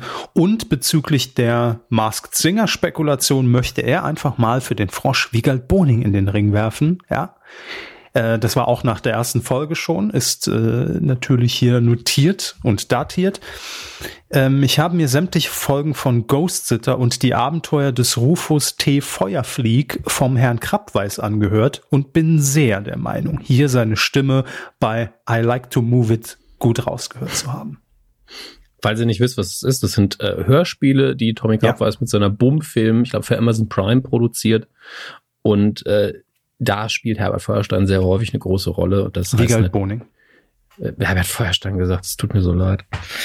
Da mangelt es einer Konzentration am Koffein. Wiegald Boning, vielen Dank für die Korrektur. Ähm, eine Empfehlung ungehörtermaßen, weil ich einfach noch keine Zeit hatte reinzuhören, aber bisher habe ich noch nie was von den Grabweis wirklich konsumiert, was ich schlecht fand. Das ist tatsächlich so. Gut, er hat ihn schon mal ein bisschen Zeug verkauft, da ging es ihm nicht ganz so gut. ja, ich wusste auch nicht, dass man die, dieses Plüschbernd das Brot nicht rauchen soll. Also, ja. das stand da nirgendwo drauf. Was dabei rauskommt, haben wir schon von Pastewka gelernt. Gott. Korkenzieher. Hat, ähm, achso, ja. bitte. Ähm, äh, so, liebe Medienmänner, vielen Dank für die gewöhnt, gewöhnt schöne Folge. Dominik, was ist los mit dir? Hei, hei, hei. Böse Zungen würden Alkohol und FDP auf Das ist reiner Brüderle reimen. Immerhin gab es mal einen sympathischen Auftritt von Brüderle bei Harald Schmidt unter der Aktion Saufen mit Brüderle äh, unter dem Titel äh, die sich in sein Gedächtnis eingebrannt hat. Und ja, das war eigentlich auch alles, was er beitragen kann. Äh, absolut. Saufen mit Brüderle ist eine legendäre Aktion gewesen, ähm, ähnlich wie Sau ähm, ähm, Manuel säuft auf der Mosel auch. Mhm. Also die, die Alkoholexzesse in Harald Schmidt Show waren selten, aber tatsächlich immer ganz witzig. Ähm, und er grüßt aus dem Musikantendorf in der Nähe der Barbarossa-Stadt. Also Bremen. Oder? Endlich mal wieder was mit Saufen. Aber wo man dazu ähm, sagen muss, Dorf, Bremen, Dorf, weiß ich jetzt nicht. Na, Barbarossa-Stadt sagt mir jetzt auch nichts, muss ich ehrlich gestehen. Hat sich mal an die Bäckerei denken. Naja, gut. Ähm, ich würde gerne noch äh, Antihorst äh, mhm. hier vorlesen. Er schreibt nämlich, dass er auch äh, sehr verwirrt ist, dass im Kommentarbereich noch keine Tipps zu den Masken von Mask Singer zu finden sind. Da war der Boning noch nicht freigeschaltet. Ähm, daher starte ich jetzt mal damit. Also der Frosch ist meiner Meinung nach Wegald Boning. Okay, damit ist das auch schon mal klar. Den Erdmännchen ist äh, mit vielen Indizien das Paar Katzenberger Cordalis zuzutrauen. Was ich persönlich aber viel schöner fände, wären Annemarie und Wayne Carpendale. Ja, wobei Annemarie äh, Carpendale direkt äh, auch in der letzten Folge danach äh, Red moderiert hat, aus dem gleichen Studio, also entweder sehr schnell umgezogen. Äh, das wäre natürlich noch, äh, noch besser, um zu honorieren. Hm. Und dann hat er hier noch eine Frage nachgeschoben, ähm, die ich glaube ich gar nicht beantworten kann zur Produktion. Inwieweit sind die maskierten Sänger eigentlich in die Gestaltung der Kostüme eingebunden? Oder sind die Kostüme quasi fertig und dann wird gelost? Ähm, Soweit ich weiß, sind, also gibt es die Kostüme als Vorschlag, aber der Prominente kann schon sagen, ja, das will ich und da drin sehe ich mich. Aber ob jetzt, also der Prominente wird jetzt nicht sagen können, ich wäre gerne eine Katze. Ne? Also es gibt wahrscheinlich die Vorschläge von der Kostümbildnerin und ähm, dann wird es wahrscheinlich mit dem Prominenten auch abgesprochen. Aber da bin ich auch nicht genauer im Thema drin, muss ich sagen. Ähm, aber so ungefähr wird's laufen. Ja. Gut, in dem Sinne. Ähm, Danke sagen. Danke sagen, ja. Erstmal einloggen, Danke sagen, Spendenkasse öffnen. Online-Banking mit Kevin Körber heute. Nee, aber man wird PayPal. ja immer, ich log mich jedes Mal ein, aber man wird ja, glaube ich, nach fünf Minuten oder zehn wieder rausgeschmissen. Und deshalb ist es dann immer hier schon wieder. Vielleicht müssen Sie da ab und zu mal auch ein Minzbonbon auf Ihren Rechner würfeln, das, das refresht. Schlechter Gag, aber die Kritik ist angemessen. da, da ist die Pointe verpufft im Nichts. Minzbonbon. So. Weil ich lache wirklich in der Hauptsache darüber, wenn Gags schlecht sind. Was soll ich machen? Das ist eben nee, ist ja gut. Ich dachte ja schon, das läuft jetzt irgendwie auf einen Cookie-Gag hinaus, aber dass sie jetzt mit Minzbonbon um die Ecke kommen, äh, ist schon, das ist schon respektabel. Äh, Michaela hat gespendet. Äh, vielen Dank dafür. Es war eine, eine Abospende. Und Alexander auch eine Abospende. Äh, vielen Dank. Und äh, ja, das äh, war's auch für diese Folge schon. Wenn ihr äh, Lust habt, da irgendwie euch daran zu beteiligen, dann guckt mal auf medienq.de slash Support und ähm, ihr könnt natürlich jetzt auch nochmal der Hinweis in der Vorweihnachtszeit, wenn ihr über Amazon mhm. sowieso ein paar Sachen bestellt, über kumazon.de bestellen. Funktioniert allerdings auch, weil das fragen auch immer viele, nur über den Browser. Das heißt, wenn ihr natürlich auf der Handy-App bestellt, klar ist das nicht zuordnenbar.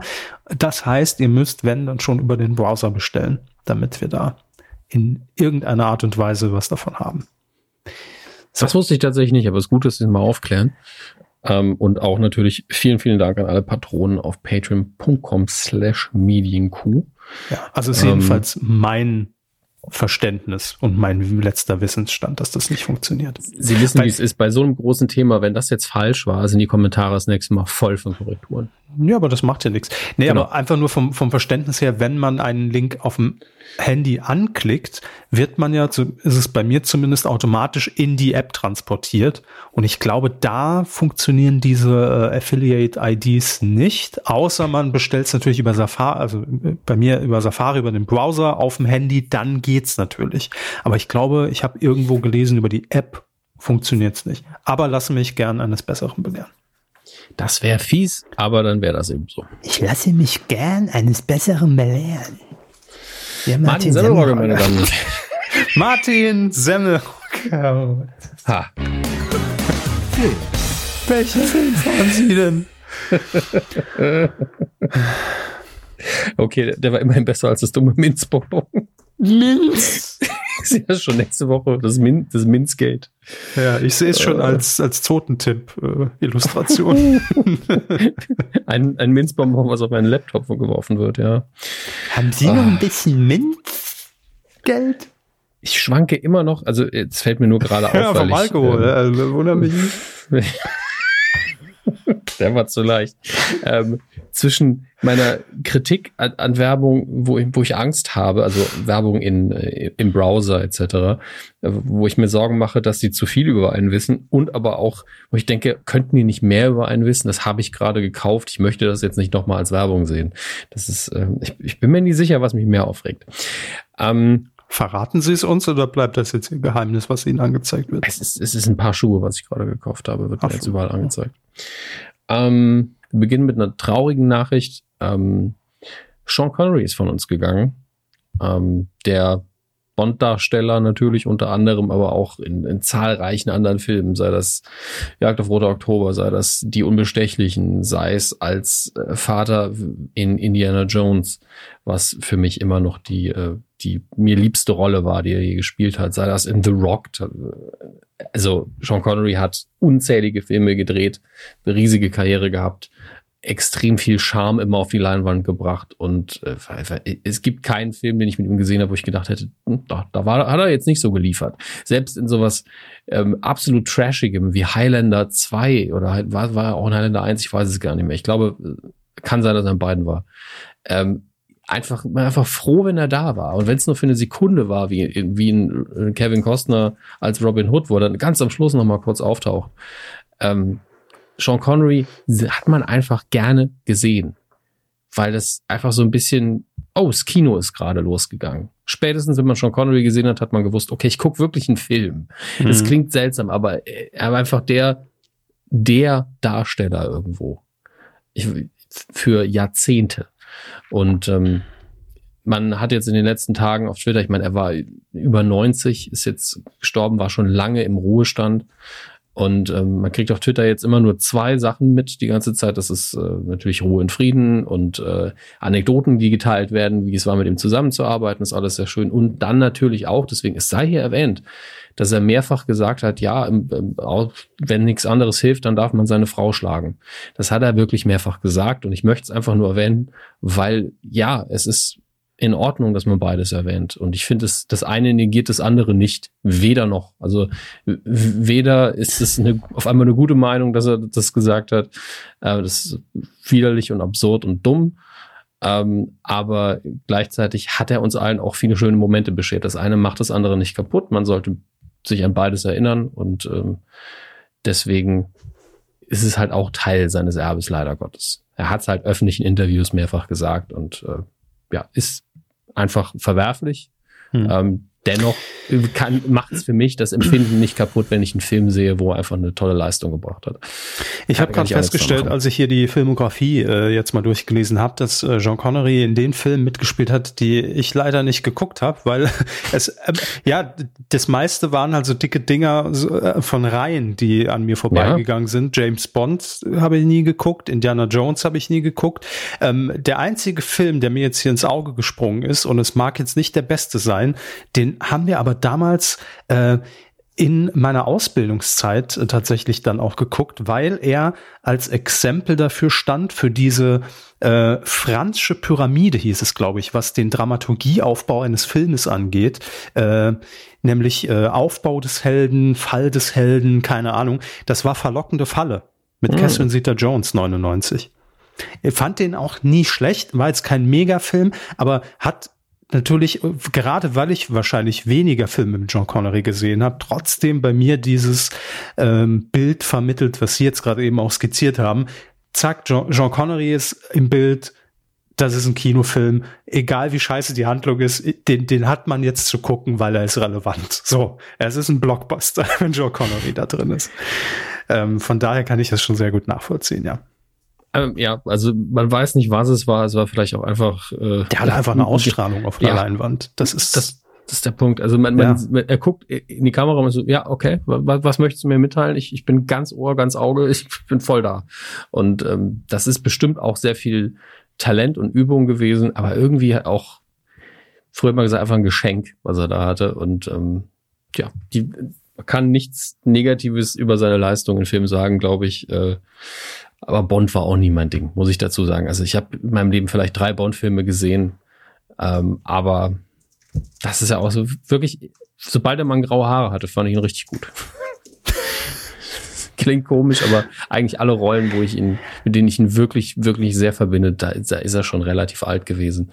Aber mhm. da hat er mir auch am besten gefallen. Aber es gibt tatsächlich so einfach Schauspieler, wenn, wenn deren Gesicht in irgendeinem Film auftaucht, und dann kann der Film irgendwie noch so banal sein, die haben so eine Aufmerksamkeit, äh, ja. dass man da irgendwie reingezogen wird. Für mich auch so ein Beispiel, und er hat ja auch viele, ich will nicht sagen Scheißfilme gemacht, aber schon, wo man sich denkt, okay, äh, ja, würde man jetzt wahrscheinlich sonst nicht gucken, äh, Robert De Niro ist für mich ja. auch so ein, so ein Fall, wo äh, der, der hat einfach so eine krasse Anziehung, wenn, äh, wenn, wenn man den Schauspielern sieht. Äh, oder auch Dustin Hoffmann, ist für mich auch so ein Beispiel. Jetzt äh, andere Kategorie, aber es ist mhm. einfach auch so ein Ding, wo ich sage, ja, wenn der irgendwo mitspielt, dann gucke ich den per se. Oder genau wie Tom Hanks ist für mich einfach auch direkt so ein Sympathieträger, so ein Türöffner, wo ich sage, dem gebe ich jetzt eine Chance. So, auch wenn er jetzt nicht die besten Bewertungen bekommen hat und Kritiken. Definitiv. Deswegen großer ähm, Star und das äh, zu Recht. Kommen wir zu den äh, Kinocharts und das werden jetzt äh, für die nächste Zeit mal wieder die, die letzten Kinocharts sein. Das kann ich leider schon mal vorwegnehmen. Das wird ähm, die vorerst letzte Folge von von Kinocharts. Wir hoffen, dass sich das natürlich äh, spätestens im neuen Jahr dann noch mal ein bisschen fängt. Wir, wir wissen ja alle nicht, was nach dem November jetzt erstmal passiert. Ähm, Dezember. Äh, wir zeichnen nämlich auf am 1. November, das heißt einen Tag vor Lockdown. Und äh, deswegen sind das hier die Zahlen vom Wochenende, aber ich glaube vom vorherigen noch. Das macht aber nichts.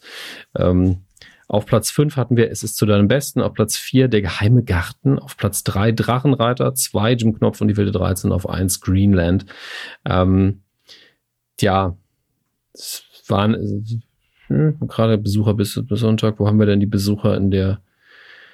Ja, es sind auch einfach nicht viele Leute ins Kino gegangen, aber das, das wundert ja niemanden. Das ist ja auch kein Vorwurf. Ähm, die Kinocharts aus der letzten Woche, die ja jetzt wirklich einen traurigen Start natürlich nur hingelegt haben. Hier Yakari, der Kinofilm, so ein Zeichentrick, von dem ich noch nie gehört habe. Hexen, Hexen, ein Remake ähm, oder eine Neuverfilmung. Ähm, äh, den Film gab es schon mal. Ich weiß nicht mehr, wer damals da mitgespielt hat. Ich kann mir die Namen nicht merken. Aber ich habe mich gewundert, dass man da nochmal einen neuen gemacht hat mit Anne Hathaway und Stanley Tucci. Äh, hab auf Twitter schon gesagt, Anne Hathaway darf machen, was er will. Also Trailer sah auch okay aus. Ähm, ist bestimmt auch wieder unheimlich, ist von Robert Zemeckis, das sehe ich jetzt erst.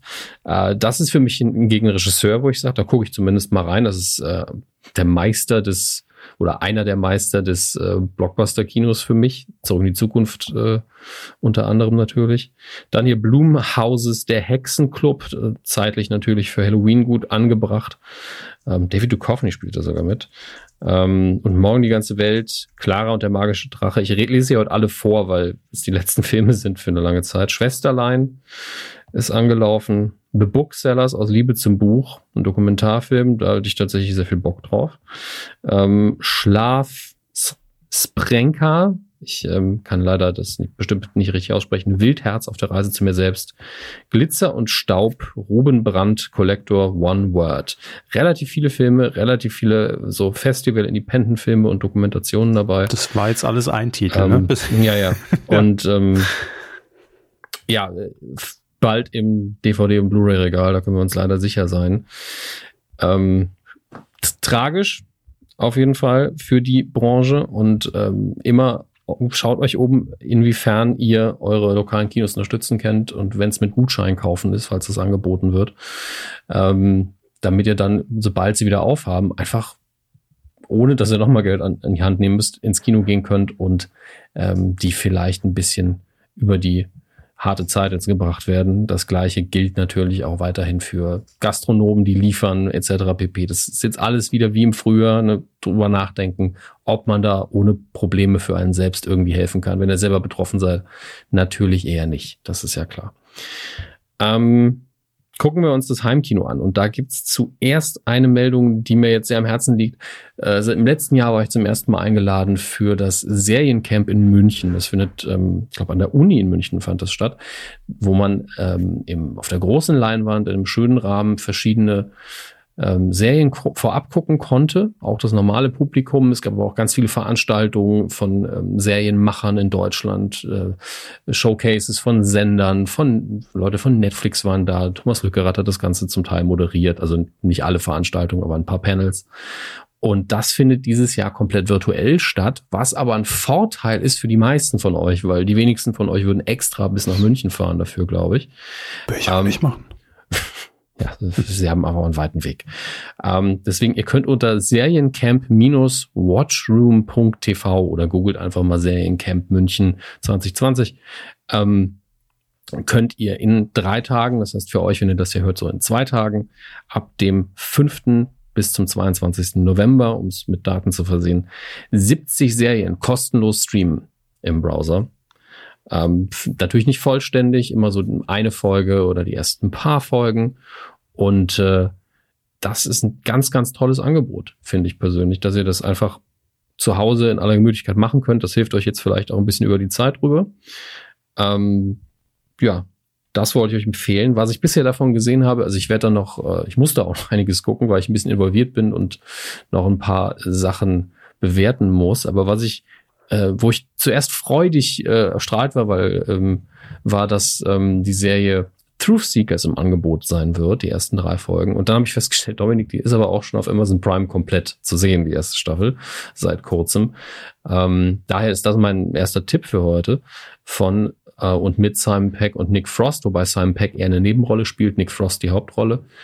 Ähm, Falls ihr kein Amazon Prime habt, könnt ihr ab dem 5. November dann eben auf dem Seriencamp die ersten drei Folgen dort gucken, was auch schon ein guter Teil der ersten Staffel ist. Ich glaube, es sind acht Folgen. Ähm, und ich bin jetzt bei Folge sechs oder sieben. Auswendig weiß ich es nicht und ähm, wurde vielleicht ein bisschen falsch beworben, weil es hat so ein bisschen dieses Buddy Cop Feeling gehabt, dass man den beiden ähm, für alle Sachen so spätestens seit Hot Fuss eben zutraut, dass die beiden zusammen auf Abenteuer gehen und das alles mit sehr viel Humor unterlegt ist, aber eigentlich sehr ernst letzteres äh, ernste Momente hat. Letzteres stimmt auch, also es ist sehr witzig und es hat trotzdem einen, einen ernsten Backdrop, wie eben auch ihr erster Film zusammen, Shaun of the Dead, ein Zombie-Film, ein richtiger ernster Zombie-Film war mit halt sehr viel Humor. Ähm, und hier geht's eher um äh, jemanden, der als Hobby, also der Charakter von Nick Frost, hat als Hobby so ein bisschen okkulte Plätze ausforschen, übernatürliche Phänomene ähm, analysieren und hat einen eigenen YouTube-Kanal, wo er das dann immer filmt und sagt, hier spukt's, da spukt's nicht, das ist alles Betrug, hier drüben gibt es aber wirklich verschiedene Phänomene. Ähm, und der arbeitet aber hauptberuflich für einen Internetprovider und fährt eben raus und repariert bei Leuten den Router, tauscht den aus, was auch immer. Marcel bekommt neuen, Ja, genau. Okay. Äh, bekommt einen neuen Mitarbeiter am Anfang der Serie und ab da äh, dreht auf einmal der paranormale Zeiger auf elf und äh, es passieren links und rechts überall verschiedene Dinge. Man deckt noch eine Verschwörung auf im Hintergrund. Es gibt Geister, es gibt alles Mögliche auf einmal. Ähm, und es ist schön inszeniert. Es wird aber beworben mit Simon Peck ist irgendwie die ganze Zeit mit dabei, aber Simon Peck ist halt spielt einfach nur seinen Boss und ja, er ist wichtig, aber es ist nicht so, dass die beiden die ganze Zeit sich den Bildschirm teilen würden. Trotzdem, wenn ihr Prime habt, guckt auf jeden Fall mal rein, wenn ihr ein Fable für das Thema habt oder die beiden. Und äh, wenn ihr es nicht habt, wie gesagt, Seriencamp ab dem 5. November, das und viel, viel mehr andere Sachen auch noch. Äh, sind Sie da jetzt dann wieder als, als Juror oder wie, wie muss man sich das vorstellen? Ähm, ich glaube, ich bin diesmal kein Juror, wenn ich mich nicht irre, weil die Arbeit hinter den Kulissen ist trotzdem die gleiche, die ich mache. Ich gucke mir halt verschiedene Sachen an und werde meine Favoriten rausstellen und werde auch ein bisschen sagen, das sind empfehlenswerte Serien. Mhm. Ähm, das wird dann auch irgendwo, denke ich, ansonsten gibt es ja keinen Sinn, von denen beworben. Ähm, deswegen muss ich jetzt noch sehr viel gucken. Letztes Jahr habe ich ja, glaube ich, in, ähm, was war's? Ich weiß gar nicht mehr, bei welchem Preis ich in der Jury war, aber dieses Jahr bin ich in keiner Jury, soweit ich weiß. Ich weiß auch gar nicht, ob sie Preise ausloben dieses Jahr. Ich habe mich okay. leider nicht so sehr informiert, aber für euch ist die Hauptsache, ihr könnt sau viel Serien gucken, für lau, die nur nicht raus sind. Das weil ich hatte, ich hatte da nämlich auch eine Anfrage zu, aber habe das dann auch abgesagt, weil da, da sind sie definitiv dann der bessere Part. Also da will ich ja, mich rausziehen. Da sollen Leute machen, die Ahnung haben. Ja, aber Fiction ist halt nicht so ihr Gebiet. Das ist ja völlig in Ordnung. Eben. Und Deutscher Fernsehpreis bin ich immer bereit für die Jury, ne? auch bei Fiction. Das ist ja alles egal. Muss ich mir wieder einen Rotwein einschenken, weil ich mich so geil finde. Ach, Mann. Prost auf euch.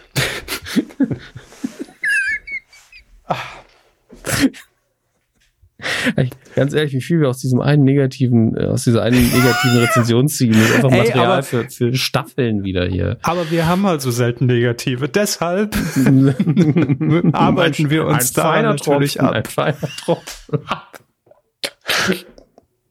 äh, Ah, ja. Ähm, kommen wir zu den restlichen Sachen, die ihr digital gucken könnt. Also ähm, da wird jetzt ordentlich reingeballert wieder, bei Netflix unter anderem. Planet der Affen Revolution. Ich weiß gar nicht, das ist das Problem bei den neuen Planet der Affen Filmen. Ich kann überhaupt nicht einordnen, welcher Teil das ist und ob ich ihn schon gesehen habe. Aber der ist jetzt im Angebot. Dann der Spongebob Schwammkopf Film. ist auch auf Netflix. Inception mal wieder, ja, okay. Für die Eltern, Ninjago. Ähm, Staffel 1 bis 10. Also ich sehe hier gerade Staffel 1, 9 und Staffel 10. Da kann es gut sein, dass es alle 10 sind. Ähm, ist jetzt auf Netflix. Da haben wir wieder ein bisschen neues Material für euch. Und bei den Planet der Affen-Filmen sieht es so aus, als hätte man auch mehrere drin. Dann Expendables hat man auch wieder drin. Ähm, nicht gucken, Kaufhaus Cop 2, nicht gucken. Ähm, dann Den meinen sie aber im Übrigen auch nicht. Nein, auf gar keinen Fall. Der ist auch im Angebot. Auf gar keinen Fall gucken. Also vielleicht auch einen Daumen nach unten einfach mal geben.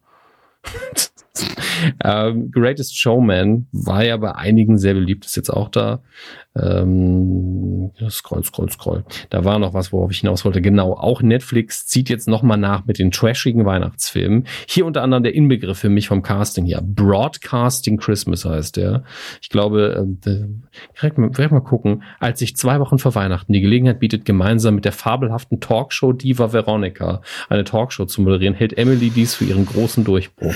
zu ihrer Überraschung stellt sie fest, dass sie mit Charlie, dem lokalen Fernsehmoderator, Moderator, der hier auf einem anderen anderen Sendern nahezu ebenbürtig ist, in harter Konkurrenz steht. Mit so viel Interesse und Unterstützung für beide Reporter wird ein Wettbewerb geschaffen. Wer kann in den zwei Wochen vor Weihnachten über die besten und aussagekräftigsten Weihnachtsgeschichten in lokalen Nachrichten berichten?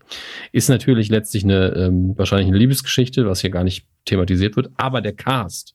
Melissa Sehen Sie Anne Will, Markus Lanz. Liebe auf Sendung. Nein, ähm, Melissa Joan Hart spielt die weibliche Hauptrolle, ähm, allen noch bekannt als die Original-Fernseh Sabrina the Teenage Witch und Dean Kane, der Fernseh-Superman, spielt die männliche Hauptrolle. Beides Leute, die man auch gefühlt ewig nicht mehr gesehen hat. Ähm, gar nicht, ich gönn's den beiden total. Mir geht's nur einfach darum, dass dieses, dieses Genre der Weihnachtsfilme einfach so absurd ist. Ähm, ich mag ja gute, aber das sind einfach diese, diese trashigen Sachen. Auch not, I'm not ready for Christmas, Christmas Land, auch gefühlt alle Poster aus dem aus der gleichen Photoshop. Äh, Kiste, alles da rausgezogen. Es ist so schlimm. Dann nochmal Christmas Under Wraps, Christmas Wonderland. Es hört nicht auf. Hier, Zombie Massacre 2, Reich of the Dead. Ah nee, das ist, das ist ein Zombie-Film, ja. Aber ähm, Einfach, ich will damit nur betonen, dass es ein komplett eigenes Genre ist. Trashige, kitschige, unfassbar billig gemachte Weihnachtsfilme. Ich, ich, ich raff es nicht. Ich kenne auch Leute, die das lieben, aber ich verstehe es nicht. Ich verstehe es einfach nicht. Kann es mir irgendjemand erklären von euch da draußen? My Christmas In. Das hört nicht auf. Und dazwischen dann immer so Nazi-Film. Das macht mich auch fertig. Ähm, Amazon Prime übrigens mit einem Film, auf den ich irgendwie vom Titel und vom Cover, äh, vom Poster sehr viel Bock habe. Attack of the Giant Leeches. Horror-Trash. Aber das kann ich besser nachvollziehen als Weihnachtstrash, warum auch immer. Ähm, auch nochmal nicht. Der gucken. Trash muss gefüllt werden. Ja, auch nochmal nicht gucken. Amazon Prime, Der dunkle Turm, eine unfassbar schlechte Verfilmung des hervorragenden Buches. Ähm, dann, da, da, ja, und noch, noch und nöcher. Äh, dazu kommen wir dann gleich, nämlich in den Star Wars News.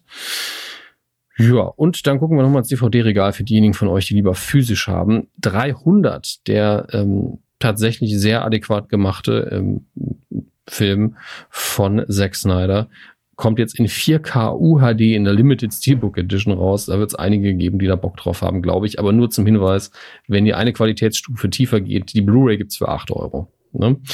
Ähm, nur falls ihr einfach nur den Film gucken wollt. Dann die letzte Staffel von Gotham ist jetzt auf Blu-ray raus. Die habe ich vor einiger Zeit geguckt. Fand ich okay. Ähm, dann Batman Death in the Family. Warum ist das nur eine zweieinhalb Sterne Bewertung? Da werde ich hellhörig. Schnell mal bewerten. Ne? Schnell, schnell mal gucken, was hier in den Bewertungen steht. Vielleicht ist das wie bei uns und die Bewertungen sind unterhaltsamer als der Podcast. Mhm. Etikettenschwindel, nur Shortcuts ohne Entscheidung. Ah, okay. Ähm. Hm. Na gut. Das ist äh, trivial im weitesten Sinne. Full Metal Jacket bekommt auch eine 4K Ultra HD Variante. Und Showgirls. Was ist Showgirls? Showgirls ist. Ähm, es sagt mir irgendwas, aber. Es ist ein Film. Ah, ja, dann weiß ich's. Ähm, also viel mehr darüber zu verlieren ist schwierig. Ich sag's mal so, Pro7 hat sehr gerne früher Showgirls abends programmiert, so ab 22 Uhr. Und direkt im Anschluss der, lief der Film ganz oft wirklich im Doppelpack Die Hure. Ähm, das das habe ich, also in, in meiner, während meiner Pubertät habe ich das ab und zu geguckt. Aber ansonsten hat's nicht gibt's nicht Aber viele wer Gründe, spielt denn damit? Ist es ein deutscher Film? Showgirls, nein. Showgirls okay. ist mit Elizabeth Berkeley und Kyle MacLachlan der heißt wirklich so McLachlan. Ah, wissen Sie, was, Gershon, wissen Sie, was Gershon? ich im Kopf hatte? Ja. Ähm, ich hatte hier diesen, diesen komischen Film, in dem Harald Schmidt auch mal mitgespielt hat. Late Show hieß der, glaube ich. War hm, der nicht Anke von Engelke auch noch. Und äh, Jasmina Tabatai? Tabatai. Tabatai war dabei. Tabatai äh, ich habe den dabei. nie gesehen tatsächlich, aber ja, äh, ich, ich erinnere mich, dass es den gab. Der war aber, glaube ich, jetzt nicht so der Mega-Erfolg. Nee, ich sehe Harald Schmidt nur immer noch zur Promo auf der Wetten Das Couch. Da hat er den vorgestellt. Hat er nicht erst Ausschnitt erst, gezeigt? Hat er nicht die Füße der Tabatai geleckt in dem Film? Ach, hat er auch schon auf dem Bauchnabel von Monika Ivanka an. Ja, Egal. mein Gott. Also es gab auch so Momente, die hätte man sich sparen können. Wenn man mal ehrlich ist. Aber den fand ich jetzt schon. Das ist jetzt der Punkt, an dem wir ähm, eine Sache tun müssen, nämlich ähm, die Star Wars News der Woche. Wunderschönen Star Wars News dieser Woche. Ähm, ich, ich werde sie ähm, sehr, sehr schnell hier durchlotsen. Das ist äh, dieser Woche nicht sehr aufwendig. Ähm, zum einen Mandalorian, die zweite Staffel, ist gestern von, also der letzte Freitag, auf für euch sehr wahrscheinlich Montag, gestartet. Gibt's jetzt auf Disney Plus. Damit wünsche ich euch sehr, sehr viel Spaß. Ich habe die erste Folge noch nicht gesehen. Jeder vernünftige ich, Mensch hat das ja jetzt schon angeguckt. Herr Körber hat natürlich die Folge schon zweimal geguckt. Deswegen Klar. jetzt eine Zusammenfassung von Herrn Körber.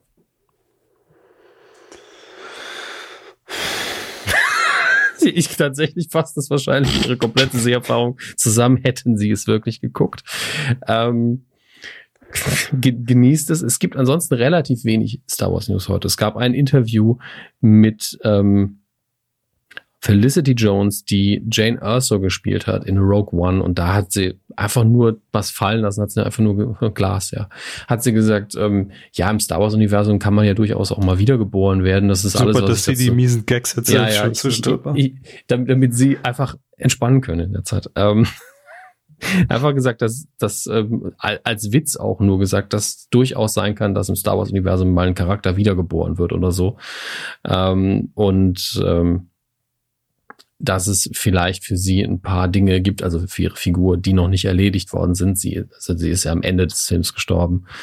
Und ähm, ganz ehrlich, das ist das ist das nicht clickbaitigste, was ich gefunden habe zu Star Wars, ähm, wenn es nicht um wirklich so Deep Dives äh, in, in die Analysen der letzten Mandalorian-Folge ging. Ansonsten gab es noch einen Artikel darüber, wie George Lucas sein Geld ausgibt und in dem Artikel stand nicht so wirklich, wie er sein Geld ausgibt. Deswegen ähm, Spoiler: Er kauft Dinge. Er ist ja auch bei Angela Merkel offensichtlich nationale News. Wenn die Kanzlerin einkaufen geht, dann muss da eine RTL-Reporterin auch einfach mit dem Handy mal draufhalten. Also ähm, das auch mal so im Nebenbei, im Nebensatz nochmal als Medienkritik. Warum? Ja, die Frau geht einkaufen, ist doch schön.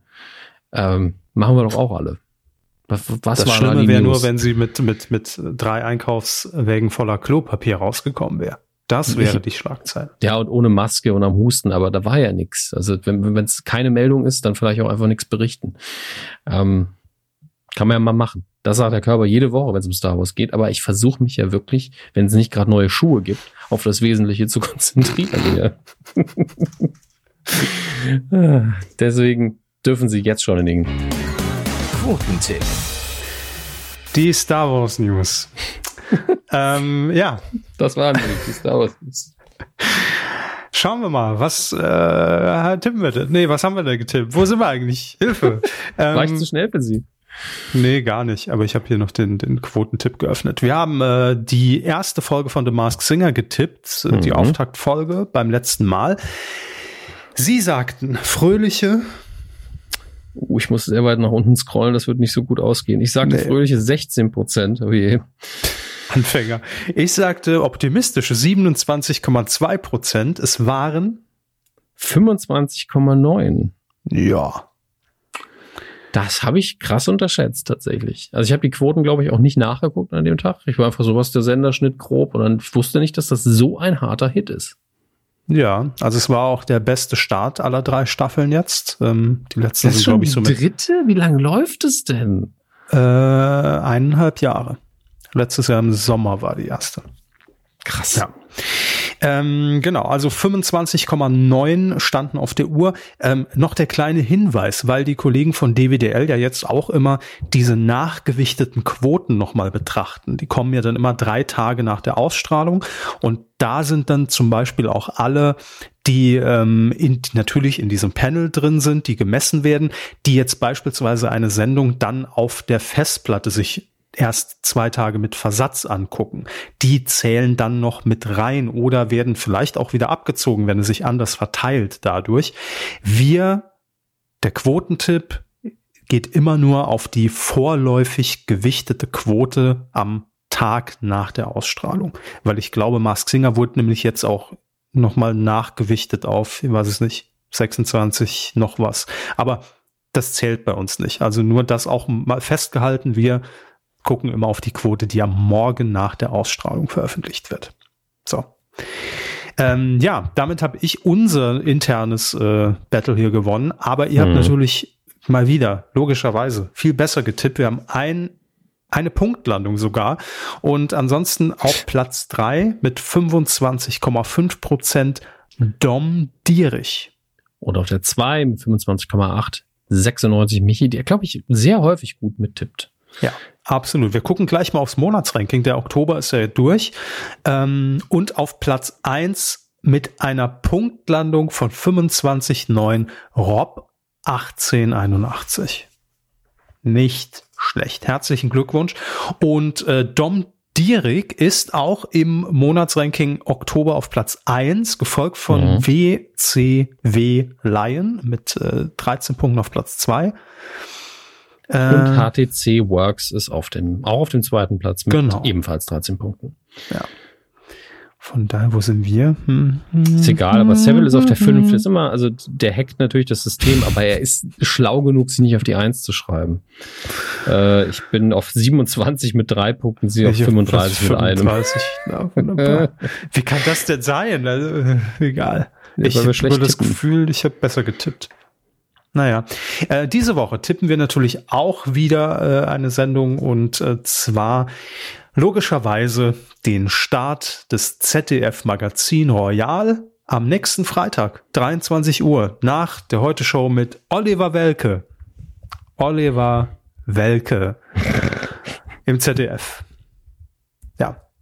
Jetzt könnt ihr einloggen. Ich sag mal so, durchaus Audience Floor mäßig richtig, richtig stark könnte das werden, denn die letzte Heute Show lag, glaube ich, in der Zielgruppe 1449 so bei 15, 16 Prozent. Also, das könnte ganz gut werden für den Herrn äh, Böhmermann. Ja. Jo. Habe ich schon gesagt, wo man mittippen kann? Nee. Titelschmutzanzeiger.de. Ich muss auch mal gerade gucken. Ich muss mich zum ersten Mal wieder neu authentifizieren hier und ich muss gerade die Two-Factor Authentication und ich weiß gerade nicht, welche Methode ich da benutzt habe. Das ist alles ein bisschen schwierig. Klicken Sie alle Ampeln an und gut ist. Ah, hier ist, da ist Twitter. Ah, okay. Hm. Twitter. Sie alle Alben an. Ampeln. Ampeln. Sind das Schornsteine oder Autos oder Schiffe? Ich weiß es nicht. Ja, das ist mit diesem große Intelligenztest von Google. In diesem Sinne, liebe Freunde, das war's. Das war die Medienkuh für diese Woche. Und wir hören uns dann in der nächsten Folge wieder. Ist das so? Ja, das ist das Gesetz, das damals geschrieben wurde, 2009. Ich kann es nicht ändern. Ey, gerne. Ich bin gern wieder dabei. Ich fand das schön. Das, das war eine schöne Sache hier heute mit Kevin Körber. Ihr werdet eh spätestens nächsten Freitag werdet ihr drauf achten vorm, vorm Jan Böhmermann. Kevin Körber. Fresse. Tschüss. Macht's gut.